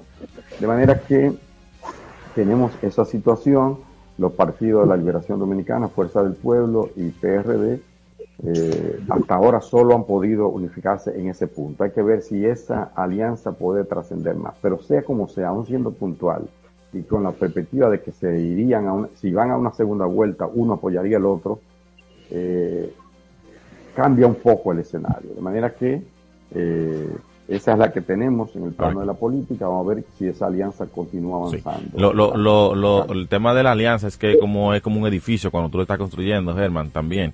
Si bien es cierto Sí. que eh, todo está planificado para que cumpla un objetivo, hay que llevar a cabo esa obra. Entonces se necesitan maestros constructores. Viene un ingeniero ahorita que dice que no, que no ponga ese blog ahí, que se va allí. Y viene Sí. el otro y le dicen al, al obrero que sí, mira, tú tienes que pegar esto así. Después viene el obrero y no lo pega allí, lo pega allá. O no lo pegó a tiempo. ¿Te entiendes? Entonces, ahora falta lo material. O sea, cómo llevar a cabo esa alianza. E indudablemente, la oposición no tenía otro camino. No tenía otro camino que no sea tratar de ir eh, compactados. Porque evidentemente, eh, de otra forma, no hay, for- no hay forma, de otra forma, valga la redundancia, que los números puedan forma dar. Que los números puedan dar. Pero aún así, entonces hay muchas situaciones en el terreno realmente. Y ahora vamos a tener gente que hay que desplazarla, porque si yo tenía en Barahona, supongamos, tales candidatos, la- ahí hay gente que está aspirando de los tres o del dos, por lo menos de los dos principales, del PLD y la Fuerza del Pueblo. ¿Cómo tú decir que es Germán que va y era y Carlos estaba esperando del otro lado? Y Carlos ahora entonces dice, ¿y entonces, ¿y yo dónde me quedo? Me quedo en el aire. Entonces, ahí hay una situación eh, también que habrá que material que habrá que, que- que ponerse sobre la mesa y llevarse a cabo para que esta alianza eh, pueda, Pues- según los objetivos que se han planteado, eh, materializarse. Lo que pasa es que hay tres cabezas y un solo sombrero. Pero nada, Germán, el- en, en cuanto al primer tema de la propaganda, Germán, yo voy a ser constante y coherente. Lo primero que debe hacer el Estado, la sociedad dominicana, es revisar la calidad de sus legisladores al elegirlo. Primero porque no es posible que la Constitución de la República reconozca derechos fundamentales inalienables y que después vengan riferos, eh, sindicalistas del transporte, eh, que sé yo qué, que sé yo cuándo, y hagan un tollo en connivencia con los partidos políticos que después el Tribunal Constitucional, que es la Corte Superior en temas constitucionales, tenga que destrozárselo y decirle, mire, tiren eso al zafacón, eso no sirve.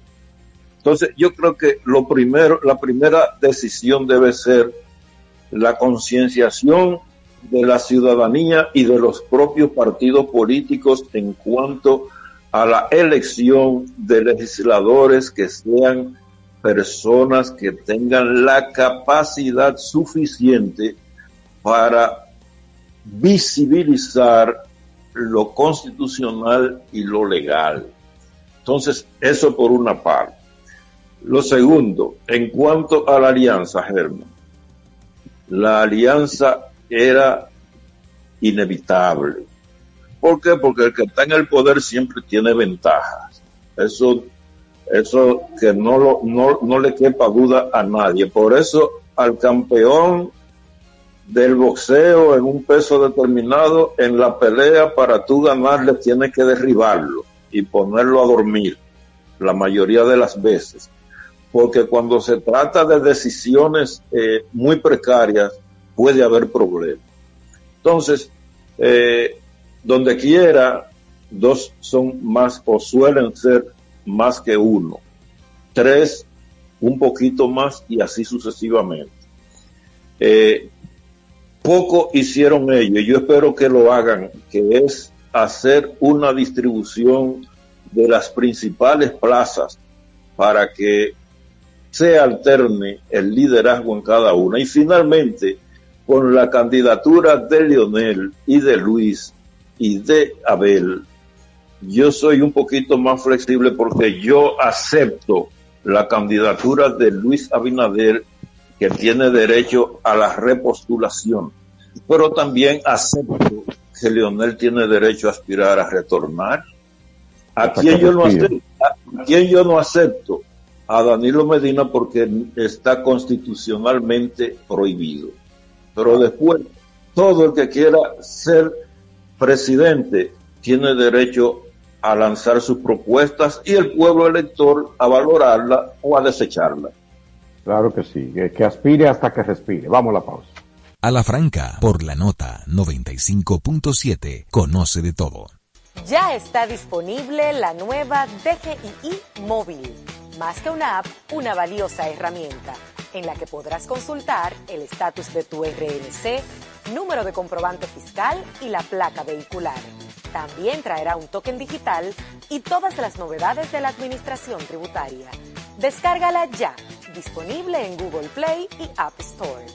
Dirección General de Impuestos Internos, cercana y transparente. Interactúa con nosotros a través de nuestras redes sociales en arroba a la franca radio. Les presento a Juancho. ¿Qué lo que? Juancho era muy obeso. Redondo, manito. El mes pasado empezó el gimnasio. En la primera semana perdió 100 libras. De tener una barriga de Santa Claus, pasó a tener cuadritos en solo tres semanas. Roca y pico. Hoy le dio con 500 libras a pecho. Con apenas un mes de ejercicios, participará en su primer evento de fisiculturismo. No te lo creíste, ¿verdad? Si no te crees lo de Juancho, ¿cómo le puedes creer a alguien que promete duplicar tus ahorros en 30 días? Si ganarte el dinero es difícil, no lo arriesgues tan fácil. Confía tu dinero a entidades supervisadas. Más información en misioncentinela.com. Superintendencia de Bancos de la República Dominicana. Dar el primer paso nunca ha sido fácil, pero la historia la escriben quienes se unen a los procesos transformadores impactando la vida de las personas en el trayecto. Este es el momento para que te unas a la conformación de los colegios electorales y hagamos un proceso histórico en favor de la democracia. Nuestra democracia. Junta Central Electoral. Garantía de identidad y democracia. Ya está disponible la nueva DGII móvil. Más que una app, una valiosa herramienta en la que podrás consultar el estatus de tu RNC, número de comprobante fiscal y la placa vehicular. También traerá un token digital y todas las novedades de la administración tributaria. Descárgala ya, disponible en Google Play y App Store. Dirección General de Impuestos Internos, cercana y transparente. Está en el aire a la franca. Llegó el momento de recibir nuestro entrevistado de la semana. A cuatro voces conversamos con él. Nosotros le hablamos a la franca. A la franca, a la franca. Gracias, muchas gracias por seguir en sintonía con su programa A la Franca por la nota la 95.7 FM. Bueno, como, como muchos de ustedes saben, esta semana se han producido acontecimientos en el plano internacional que de alguna manera marcarán un antes, son hitos en la, en la, historia, de, pienso yo, que marca un antes y un después. Eh, tiene que ver con la ampliación de un bloque de países que ya representa el 41% de la población mundial, que tiene un peso específico, lo que es el Producto Interno Bruto, en fin, cambia el mundo de alguna manera, aunque él me ha dicho, nuestro invitado me ha dicho, tras no, me dijo anoche, no, hace rato que eso cambió, que eso cambió, pero bueno, lo cierto es que toma un gran impulso la, el bloque de los BRICS, que no es más que Brasil, el acrónimo de Brasil, Rusia, India, China y Sudáfrica, y la aceptación de seis países, entre ellos Argentina, Egipto, Irán, y Arabia Saudita y los países árabes unidos, eh, los Emiratos Árabes Unidos y también Etiopía. Eso es un hecho muy trascendente. Pero esta semana también eh, casualmente cayó un avión en, el que iba casualmente un personaje llamado Yevgeny Prigozhin. No sé si lo he pronunciado bien. Así, eso pasó en Rusia, en un jet privado que cae misteriosamente. Boom. También ayer eh, el expresidente Donald Trump, virtual candidato republicano con grandes posibilidades de volver a la Casa Blanca, ha sido fichado por la policía. Por unos delitos graves, de varios que se le, que se le acusan. Cuando esas cosas ocurren, cuando el mundo está tan convulso, en los medios en la República Dominicana ya sabemos a quiénes tenemos que llamar. Es quizás, y sin quizás, la voz más alta cuando se trata de geopolítica, porque él es un experto en la materia, reconocido no solo aquí, sino también en otros en muchos otros países, España, Estados Unidos, México, hasta la propia China. Ya saben ustedes que estoy hablando del doctor Iván Gatón, experto en geopolítica, a quien damos los buenos días y las gracias por aceptar la invitación. Buen día, doctor. Muy buenos días. Agradecido de la invitación. Siempre es un placer estar con, con los amigos. Sí. En la- en- Doctor, dentro de las que yo que pensaba, menciona- escúchame de Chan, que yo me he quedado aquí, he hecho el programa desde, desde la casa esta vez, porque eh, no sabía que el doctor iba, eh, iba a estar ahí presente, y entonces, bueno, me perdí de darle un abrazo, pero se lo mando desde Si no lo, si no lo dice, nadie lo sabe. Usted puede estar en China ahora mismo o allá donde estaban los BRICS, ¿verdad? Y, Sí. y es como si estuviera aquí. Eso fue una de las bondades justamente de la COVID-19, Bartolomé. Y, eh, dentro de los temas que mencionaba Germán, empezó por eh, la situación que se ha dado en... eh, no, no empezó por ahí, vamos a empezar por ahí. El, con la caída del avión en que iba el jefe del el presidente, porque es una compañía del grupo Wagner, Wagner eh, Yevgeny Prigozhin, eh, que ha traído muchas controversias, eh, acusaciones, contraacusaciones, eh, eh, especulaciones que si Putin, el presidente Putin, Putin tuvo que ver, el presidente ruso, que si los ucranianos, pero también hay una situación, la- el- las dificultades que se dieron hace dos meses con el grupo Banner, que amenazó con, por lo menos anunció, que iba hacia Moscú y quedó, llegó hasta cierta distancia para después eh, ser disuadido, llegar a acuerdo, encontrarse con Putin y ser enviado él y su gente a Bielorrusia. Eh, esa situación estuvo muy ligada a, a preferencias suyas, para no decir enfrentamiento dentro del, o diferencia dentro del estamento militar ruso. También se habla de qué bando, si hubo algún bando que tuvo que ver, eso es asumiendo que el avión no se cayó eh, tan accidentalmente. Para plantearse que no fue un accidente, ¿qué interés se podría, quién podría tener interés o qué pudo haber motivado la, la intención de que en este momento el presidente de esa gran compañía mercenaria, porque tiene intereses en muchos países, tiene tropas en muchos países y ofrece servicios a muchos gobiernos, para que ese señor y parte de su eh, de sus cercanos desaparecieran. Bueno, co- comienzo con la primera o, o con Prigozhin. ¿Con cuál de las dos desea? ¿Con, con cuál, Germán? y- y de- y de Prigozhin. Charles? De- si desean con Prigozhin, lo que puedo decirles es que lo más natural es que una persona que eh, actúe bajo ese ámbito es como el zorro, que por más que se mueva, siempre termina en la peletería. Buena imagen. Por más que se mueva, termina en la, en peletería. Sí, porque son ambientes creados por servicios de espionaje. Es decir, W- Wagner no fue creado por Prigozhin.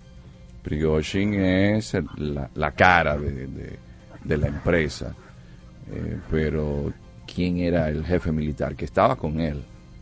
Porque él no era un experto militar. Eh, pero Wagner lo crean los servicios de inteligencia rusos porque da la ventaja de que con los mercenarios usted comete cualquier acción, pero no tiene que responder penalmente. Así, así es. Entonces esa es una ventaja.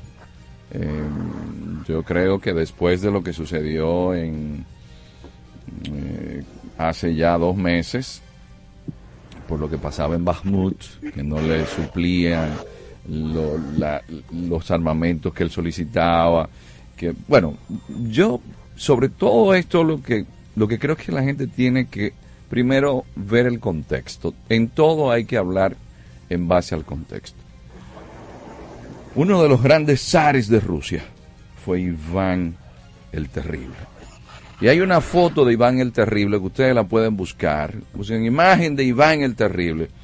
Y es uno de los zares que los rusos tienen incluso como referente. Y es él expresando esa amargura por haber asesinado a su hijo. Si ustedes notan, Rusia tiene una tradición desde los Oprichnik de los servicios de inteligencia. Y lo más natural es que alguien que se oponga al poder se muera de muerte natural. Eso es lo más natural. Sí, sí, sí. De- por eso es que el presidente Biden dice, bueno, en Rusia eso no debe sorprender y detrás debe estar Putin, pero no es solo Putin. Putin viene de los servicios de inteligencia. ¿Quién gobierna en Rusia? Los servicios de inteligencia. Los servicios de inteligencia siempre han tenido un gran poder en Rusia. Y no es solamente Wagner. Hay otras empresas militares privadas en Rusia. Porque la tradición de tener mercenarios es vieja. Por ejemplo, Estados Unidos tuvo problema en Irak por un grupo que se llama Blackwater, que pertenece a Estados Unidos. Es decir, estaba los ingleses lo tienen el- también. El propio Biden. Lo que pasa es que este señor tuvo un nivel de, de- de exposición pública, se le dio mucha prensa, pero hay otro asunto que yo creo que como académico uno tiene que hacer el ejercicio. Y es el siguiente. ¿Hasta qué punto la acción de él en ese momento fue o no necesaria para saber quiénes estaban alineados con Putin. Y de ahí sale un general que es quien sale de circulación ahora, que se manifestó a favor de Prigozhin. Les digo esto porque algo que suelen hacer los gobiernos cuando están en jaque, y eso lo hizo Venezuela. Aquí se estaba esperando a la esposa de Maduro porque le habían dado un golpe de Estado, venía para Punta Cana, y nos damos cuenta luego que fue una idea de Padrino López, el ministro de la Defensa venezolano, porque había alguien que filtraba información. Oh, sorpresa, era el jefe de los servicios de inteligencia de Venezuela. Es decir, esa situación le ayudó a Putin a darse cuenta quién estaba a su favor o no. Pero más allá, ¿quién nos asegura que realmente él estaba en ese avión? ¿Quién nos asegura que esto no sea parte de un teatro? Esto lo digo porque a esos niveles, a nosotros, las masas, nos cogen de relajo. Eh, vienen varios medios y dicen, lance esa información, pero eh, se está viendo el cadáver. Perdón, doctor. Entonces usted tiene, eh, usted tiene una duda que a mí me pasó brevemente por la cabeza. ¿Podría ser esto una puesta en escena, una Sí, la algo investigación. para, para, sacar, para sacar a Prigozhin de, de- del escenario, escena. aunque, pudi- aunque pudiera estar vivo? Bueno, Putin decía, era un hombre de talento. Tuvo una vida un poco difícil. Y- pero hasta qué punto ese hombre, como dijo Putin, le sirvió para sus intereses. Y llegó el momento de cambiarle la identidad, que es algo que suelen hacer las potencias. El más grande narcotraficante de cocaína era Carlos Leder. L-E-H-D-E-R, que era socio de Pablo Escobar. Y ese señor vive en Estados Unidos y le, le hicieron una operación, le cambiaron la identidad. Las grandes potencias hacen eso. O sea, que no se descarta que Que- este No, personaje que puede ser, puede ser. Yo lo digo porque nosotros creemos en informaciones y ustedes que están en los medios.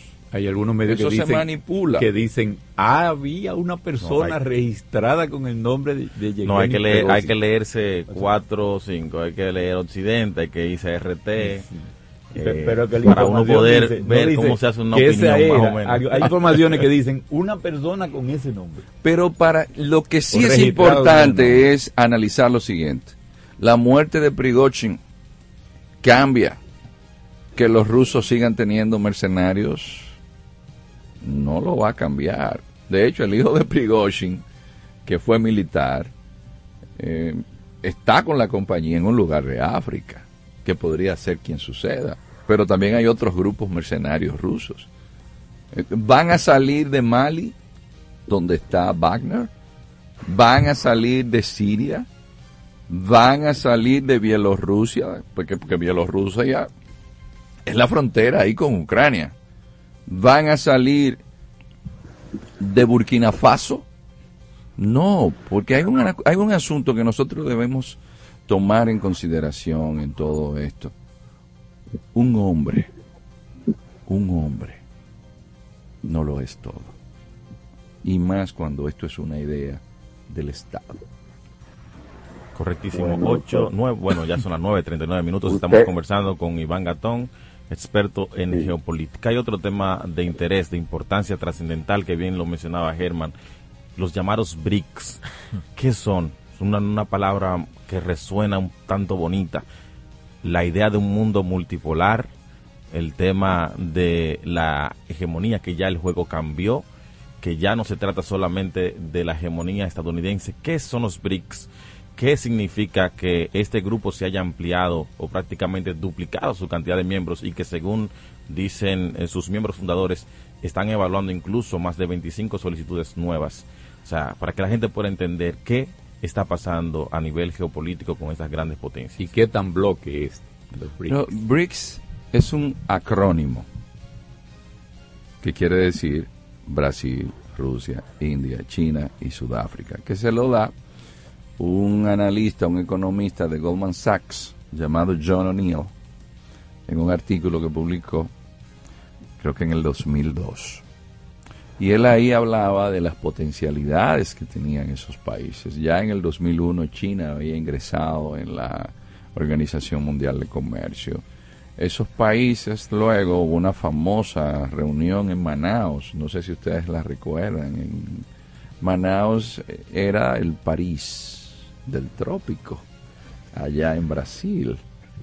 Y fueron y se reunieron y ya los BRICS estaban es, un grupo de países que solamente los cuatro que están ahí, Brasil con todos los recursos que posee, Sudáfrica con todos los recursos también que tiene, China, India, no solamente representan, China e India, los dos tienen más de dos mil y pico de millones de personas, solamente eh, India, que tiene más población que China, tiene más población que Europa y Estados Unidos.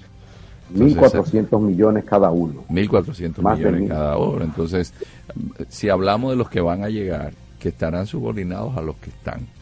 Atención. Y, y hay que ver también que todo esto es como un preparativo. ¿eh?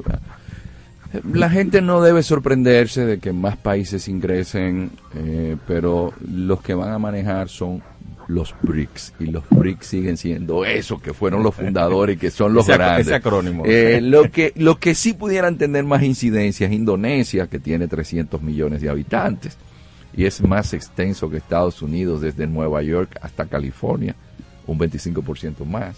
Son 17.500 islas. Es el país con más musulmanes del mundo y una gran cantidad de recursos. Otro país que hay que tomar en consideración que ingresó ahí porque sigue siendo fundamental en toda esa zona de Medio Oriente y el Asia, eh, y más en la zona del Caspio, que es Irán, y algo sí que es importante en todo esto. El que ingresara India y Arabia Saudita, digo, Irán y Arabia Saudita, eso sí hay que prestarle atención. ¿Por qué? Porque Arabia Saudita es el mayor productor de petróleo del mundo, pero es enemigo de Irán. Entonces, como dos enemigos que ya China los sentó para que abrieran las embajadas que estaban cerradas, que es una enemistad casi eh, insalvable porque es el tema de sunitas y chiitas, los descendientes del profeta del Islam, pero están sentados. ¿Qué quiere decir esto?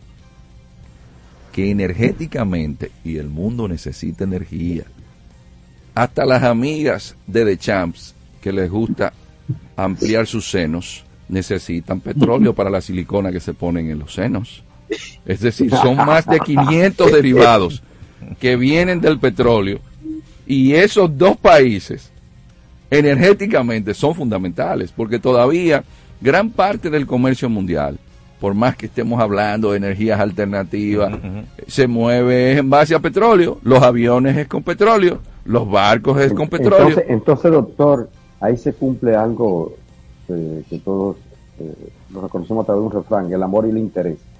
Que más pude el interés que, que el amor mismo, o que el odio incluso, en este caso. Porque juntar a un aliado de los Estados Unidos como Arabia, como Arabia Saudí e Irán, que es un archienemigo, que está en la lista negra, eso, eso es algo muy relevante. Ayer decía de Chan que si eso, que sea un bloque no tan bloque, pero usted cómo lo ve en ese punto. No, ¿Permanecerá? ¿Se- se- ¿Hay posibilidad de que eso permanezca en el tiempo? Sí, eh, va a permanecer porque hay una realidad. Antes que nos diga, ahí mismo lo que decía Germán, eh, algo de interés, de ventaja tienen al fortalecer eh, con, con la, con la llegada de nuevos miembros el bloque. Pero, ¿cómo se conjuga eso? Por ejemplo, Egipto y Arabia Saudita. Ya mencionó Germán Arabia Saudita. También Egipto es un eh, país eh, que le debe mucho a Estados Unidos, que depende mucho de la política de Estados Unidos. Y también hay rivalidades tan grandes como la de China e India. ¿Cómo se conjuga eso con el interés de todos estar ahí juntos? ¿Hacia dónde dirigen ese, ese bloque? ¿Cuál es el objetivo principal? ¿Cuál es el interés principal como bloque? ¿Y cómo se conjuga eso con lo que hay dentro? Comparándolo, y perdone, ahí mismo, con el G7, por ejemplo, que actúan al unísono, claro, con un jefe. Sí, lo que pasa es que a todos les conviene que haya un desplazamiento de Estados Unidos y del G7. A esos que grandes que están ahí, Egipto tiene mucha ayuda económica de parte de Arabia Saudita. Y de Estados Unidos también. Eh, pero cuando usted ve a India, ¿qué fue India? Fue colonia británica. Cuando usted ve, por ejemplo, eh, que entra eh, Sudáfrica, pero Sudáfrica fue colonia también y le apoyaron el apartheid. Entonces siempre que en el mundo eh, usted ve las potencias, nunca las mire desde la perspectiva ideológica. Siempre los estados tienen intereses permanentes y lo que más le conviene a esos países es el nuevo cambio que se está dando. Porque hay una realidad. ¿Quién produce el 17% del Producto Interno Bruto del mundo ahora mismo? Es China. ¿Quién va a producir, según el Fondo Monetario Internacional, el 12% del Producto Interno Bruto del mundo? Va a ser India. India y China pueden tener sus rivalidades y la van a seguir teniendo. Pero fueron antiguas colonias. No les conviene a ellos un mundo multipolar donde se comprueba hoy que estamos en un mundo post-occidental, donde siempre Definitivamente. la base Definitivamente. de la civilización humana estaba ahí. Definitivamente. Doctor, eh, interesante ese punto. Eh, quisiera pedirle su anuencia para hacer la última pausa y retornar, y yo le dejo una pregunta en el aire.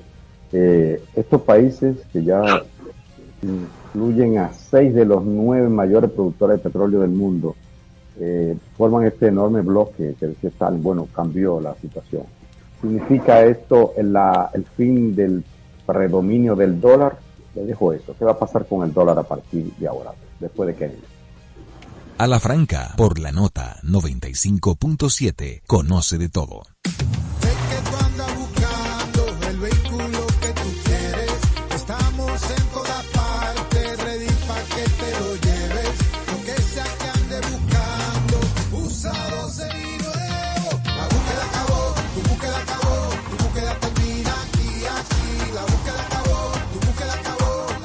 Feria de Vehículos Usados Popular hasta el 31 de agosto. Tu búsqueda termina aquí. Popular, a tu lado siempre. Interactúa con ¿Cuál? nosotros a través de nuestras redes sociales en arroba a la franca radio. Dar el primer paso nunca ha sido fácil, pero la historia la escriben quienes se unen a los procesos transformadores, impactando la vida de las personas en el trayecto. Este es el momento para que te unas a la conformación de los colegios electorales y hagamos un proceso histórico en favor de la democracia. Nuestra democracia. Junta Central Electoral. Garantía de identidad y democracia. Les presento a Juancho. ¿Qué lo que? Juancho era muy obeso. Redondo, manito. El mes pasado empezó el gimnasio. En la primera semana perdió 100 libras. De tener una barriga de Santa Claus, pasó a tener cuadritos en solo tres semanas. Roca y pico. Hoy le dio con 500 libras a pecho. Con apenas un mes de ejercicios, participará en su primer evento de fisiculturismo. No te lo creíste, ¿verdad? Si no te crees lo de Juancho, ¿cómo le puedes creer a alguien que promete duplicar tus ahorros en 30 días? Si ganarte el dinero es difícil, no lo arriesgues tan fácil. Confía tu dinero a entidades supervisadas. Más información en misioncentinela.com. Superintendencia de Bancos de la República Dominicana. Está en el aire a la franca. Vol- eh, volvemos, estamos conversando con el doctor Iván Gatón, experto en geopolítica. Doctor, a partir de los BRICS, ¿qué pasa con el, qué pasará con el dólar? Hay un tema, hubo un orden que se estableció a partir de Bretton Woods en la Segunda Guerra Mundial y este es otro punto importante que va con relación a lo que habían preguntado tanto de Champs como usted, es que se estableció un orden incluso económico con Bretton Woods, que era el patrón oro, al cual renuncia Nixon. Y ese, es un, ese, ese orden económico de Banco Mundial, Fondo Monetario Internacional, es un orden que se establece en la Segunda Guerra Mundial. ¿Y por qué seguir el mismo orden de la Segunda Guerra Mundial? Eso es lo que dicen estos países. Y ya, por ejemplo, Argentina dice, no, yo te vendo mi soya, pero págamela en yuanes. Eh, Bolivia, yo te voy a vender mi litio, que es fundamental para la industria del automóvil, que ahora va a ser eléctrico. Eh, no, tú me lo pagas en litio, tú me lo pagas en yuanes. Mm, Estados Unidos tiene ventajas, porque Estados Unidos lo que hace es que imprime el, el dólar, sin respaldo. Es dueño de la impresora. dueño de la impresora. Eh, pero eso le deja un promedio de un 10% del Producto Interno Bruto. ¿Cómo que le deja? Que le deja en De beneficio. cobro por, cobro por impresión de dólar a otro país. Y que la gente utilice el dólar. Eh, pero eso es delicado, porque los chinos que son los principales tenedores de deuda de Estados Unidos no le conviene que eso pase. Pero, ¿qué estamos viendo? Algo que no sucedía antes, que muchos países están utilizando sus monedas, se está utilizando la rupia de la India, se está utilizando el rublo. Lo que indica los BRICS y lo que nos dice el momento actual es que en el mundo multipolar ya Estados Unidos seguirá siendo potencia, el dólar será importante, por supuesto, pero el mundo no será igual como era antes. Doctor, ¿es correcto pensar que en parte el fracaso del intento de bloqueo estadounidense a Rusia y en nuestro continente a la propia Venezuela se dio por esa astucia utilizada por ambos países de no cobrar sus operaciones comerciales necesariamente en dólar? No tanto así, eso se da porque tenemos gente o países que tienen los recursos como China para decirle a Venezuela, yo te ayudo económicamente. O como India o como la propia China que le dicen a Rusia, véndeme que yo te compro. Es más, la guerra en Ucrania ha beneficiado y esas sanciones a India, que ahora le compra el petróleo a Rusia, que es uno de los mayores productores de petróleo del mundo, y después lo refina y se lo vende como gasolina a los europeos. Correctísimo. Bueno, Germán Marte, no sé si hay una, una última pregunta ya en esta parte final de la entrevista con Iván Gatón, experto en Claro. geopolítica. El preso número 9. Nos queda, nos queda una sola pregunta, doctor. Muchísimas gracias por este, eh, este esta síntesis apretada so- sobre estos hechos que El preso marcarán la historia. Doctor, el, el Donald Trump fichado en un destacamento Y en ya. Fulton, allá en Georgia, en Atlanta, Georgia. Fulton. Eso indica también el cambio de época. Es un cambio de época donde un sistema que se le llamó democracia fue cooptado por personas sin vocación política y sin tradición de formación por la polis. Y se metieron a la política y en vez de tener democracia tenemos pornocracias Cuando se llega pornocracias, cuando usted ve que el referente democrático del mundo, que es Estados Unidos, se invade su Congreso y se está hablando de fraudes y tenemos populistas que llegan al poder. Pero señores, eso es un reflejo porque ya lo teníamos No es en esto- Italia con y no es esto- Berlusconi. ¿Y no es esto, doctor, una- una- un esfuerzo del establishment para impedir que Donald Trump vuelva a la Casa Blanca? Pero el simple hecho de que Donald Trump haya llegado indica la decadencia de Occidente. Porque indica que estaban llegando a ser jefe de Estado personas sin la Ninguna. vocación, señores. Ustedes no se imaginan lo que significa ser político. Eso no es para todo el mundo. Eso no es aparecer buen mozo en televisión. Eso significa un nivel de civismo del más elevado y de sacrificio, eso- no de gente que va a acumular riquezas. Exacto, por eso fue que se equivocó Pero- una persona cuando dijo, yo gano preeminencia". con cualquiera aquí. Mantiene una preeminencia. Pero atención, Germán, que la gente lo está Sí. pasando por alto.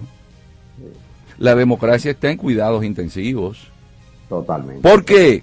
Porque ustedes van a Alemania y la ultraderecha ha subido muchísimo. En Italia está gobernando una fascista y en Sí. Francia Macron ganó, pero Le Pen tenía un 46%. Y en los países de Latinoamérica la gente vota por narcotraficantes. Sí, ya tuvimos Bolsonaro, y, ya pues- tuvimos y en Estados Unidos no, no está exento en de que voten por Trump. ¿eh? Así es. Trump Doctor, tiene, tiene la, mucha fuerza en el Partido Republicano y si no lo inhiben, podría ser el candidato que va a enfrentar a Biden. Doctor Iván Gatón, nosotros podemos pasar una semana conversando con usted como siempre, abrevando de esa de ese manantial de conocimiento que usted pues eh, eh, nos privilegia compartiendo con nosotros y nuestro público. Muchas gracias, doctor Iván Gatón, por aceptar esta invitación. El cariño y el respeto Siempre. y el aprecio. por Evidente, porque cogió para acá. Bueno, muchísimas gracias. Carlos Rodríguez, los minutitos Muy bien. finales. Gracias, doctor. Bueno, despedimos al doctor Iván Gastón con esa cátedra eh, de geopolítica. Y nosotros pasamos de una vez a dar las informaciones deportivas de la semana, entre la que sobresale que con los 48 segundos y 76 centésimas con que recorrió los 400 metros planos individual, fueron suficientes para que la dominicana Marilady Paulino obtuviera el pasado miércoles el triunfo y también la medalla de oro del Campeonato Mundial de Atletismo de Budapest, Hungría, al derrotar en la ronda final a la polaca Natalia Kaczmarek, que hizo 49.57, y a la barbadense Sada Williams, que hizo 49.60. A la vez, el tiempo de Marilady la convirtió en un récord nacional de la República Dominicana en la referida distancia. Ayer, señores, el equipo nacional de baloncesto superior dominicano debutó en el Mundial de Filipinas con un triunfo sobre precisamente la gente de la casa ante una concurrencia de 38.115 fanáticos que disfrutaron del recital basquetbolístico hecho por nuestro Carl Anthony Towns, Ángel Delgado, el gran capitán Víctor Liz, el armador eh, Félix y en fin, seguido por otros jugadores que le dieron el triunfo a la República Dominicana.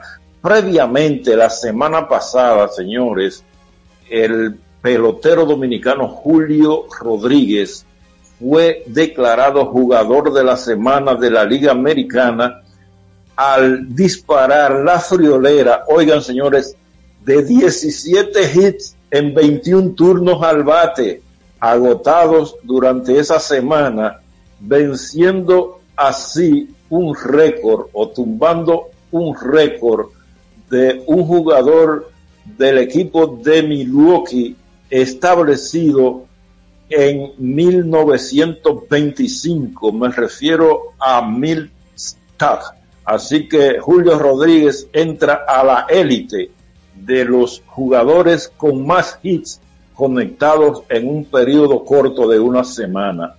Eh, las Reinas del Caribe van esta noche contra los Estados Unidos, esta noche a las 6 de la tarde, señores, eh, contra los Estados Unidos a debatir el campeonato del Final Six que se desarrolla en el auditorio de voleibol Ricardo Gulliver Arias.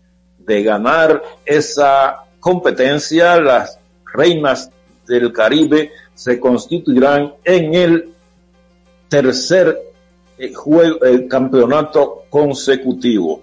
Bueno, me están llamando para que corte porque el tiempo se pasó y ya el señor Winston Kennedy Bueno está por ahí como un amet, acompañado de Germán. gracias, Carlos. Muchísimas gracias por esa capacidad de síntesis que ha demostrado. Señores, gracias, muchísimas gracias por la sintonía. Llegamos al final de A Franca este sábado. Les invitamos a que nos acompañen la próxima semana cuando de nuevo Stalin Tavera, Bartolomé Lizán, Carlos Rodríguez Carvajal y un servidor Germán Marte estaremos de vuelta aquí hablando a la franca por la nota 95.7 FM. Chao.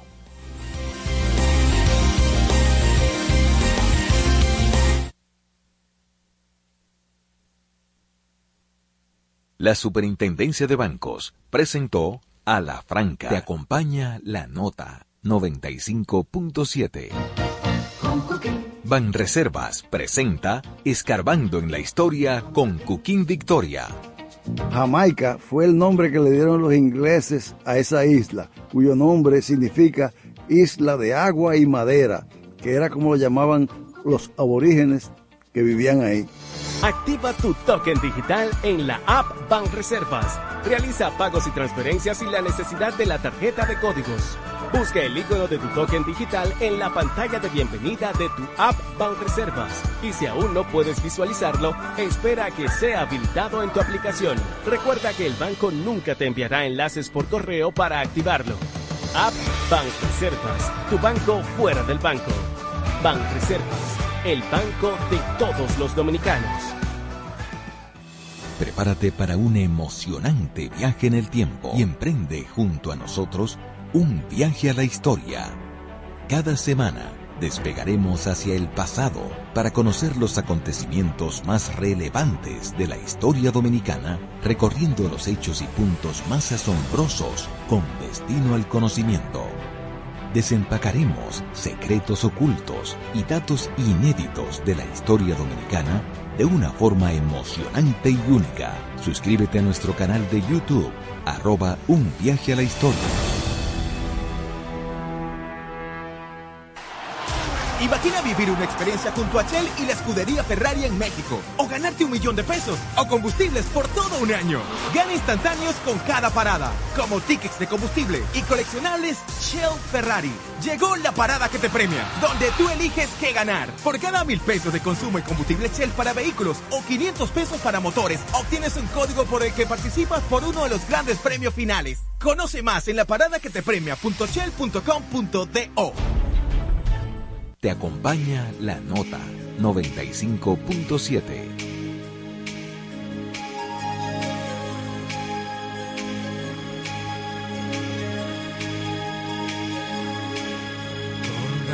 Soldados enamorados.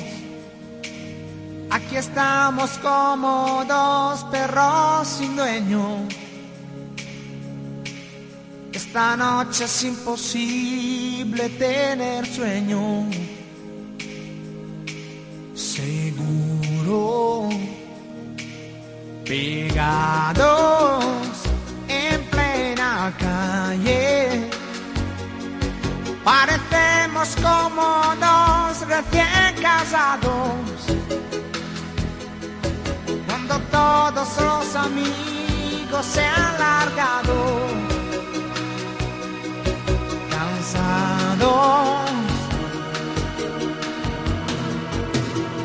Completamente enamorados, alucinando con nosotros dos, sintiendo morbo por primera vez y por primera vez tocándonos.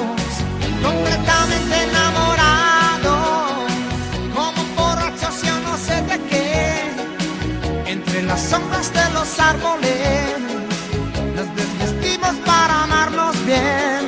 para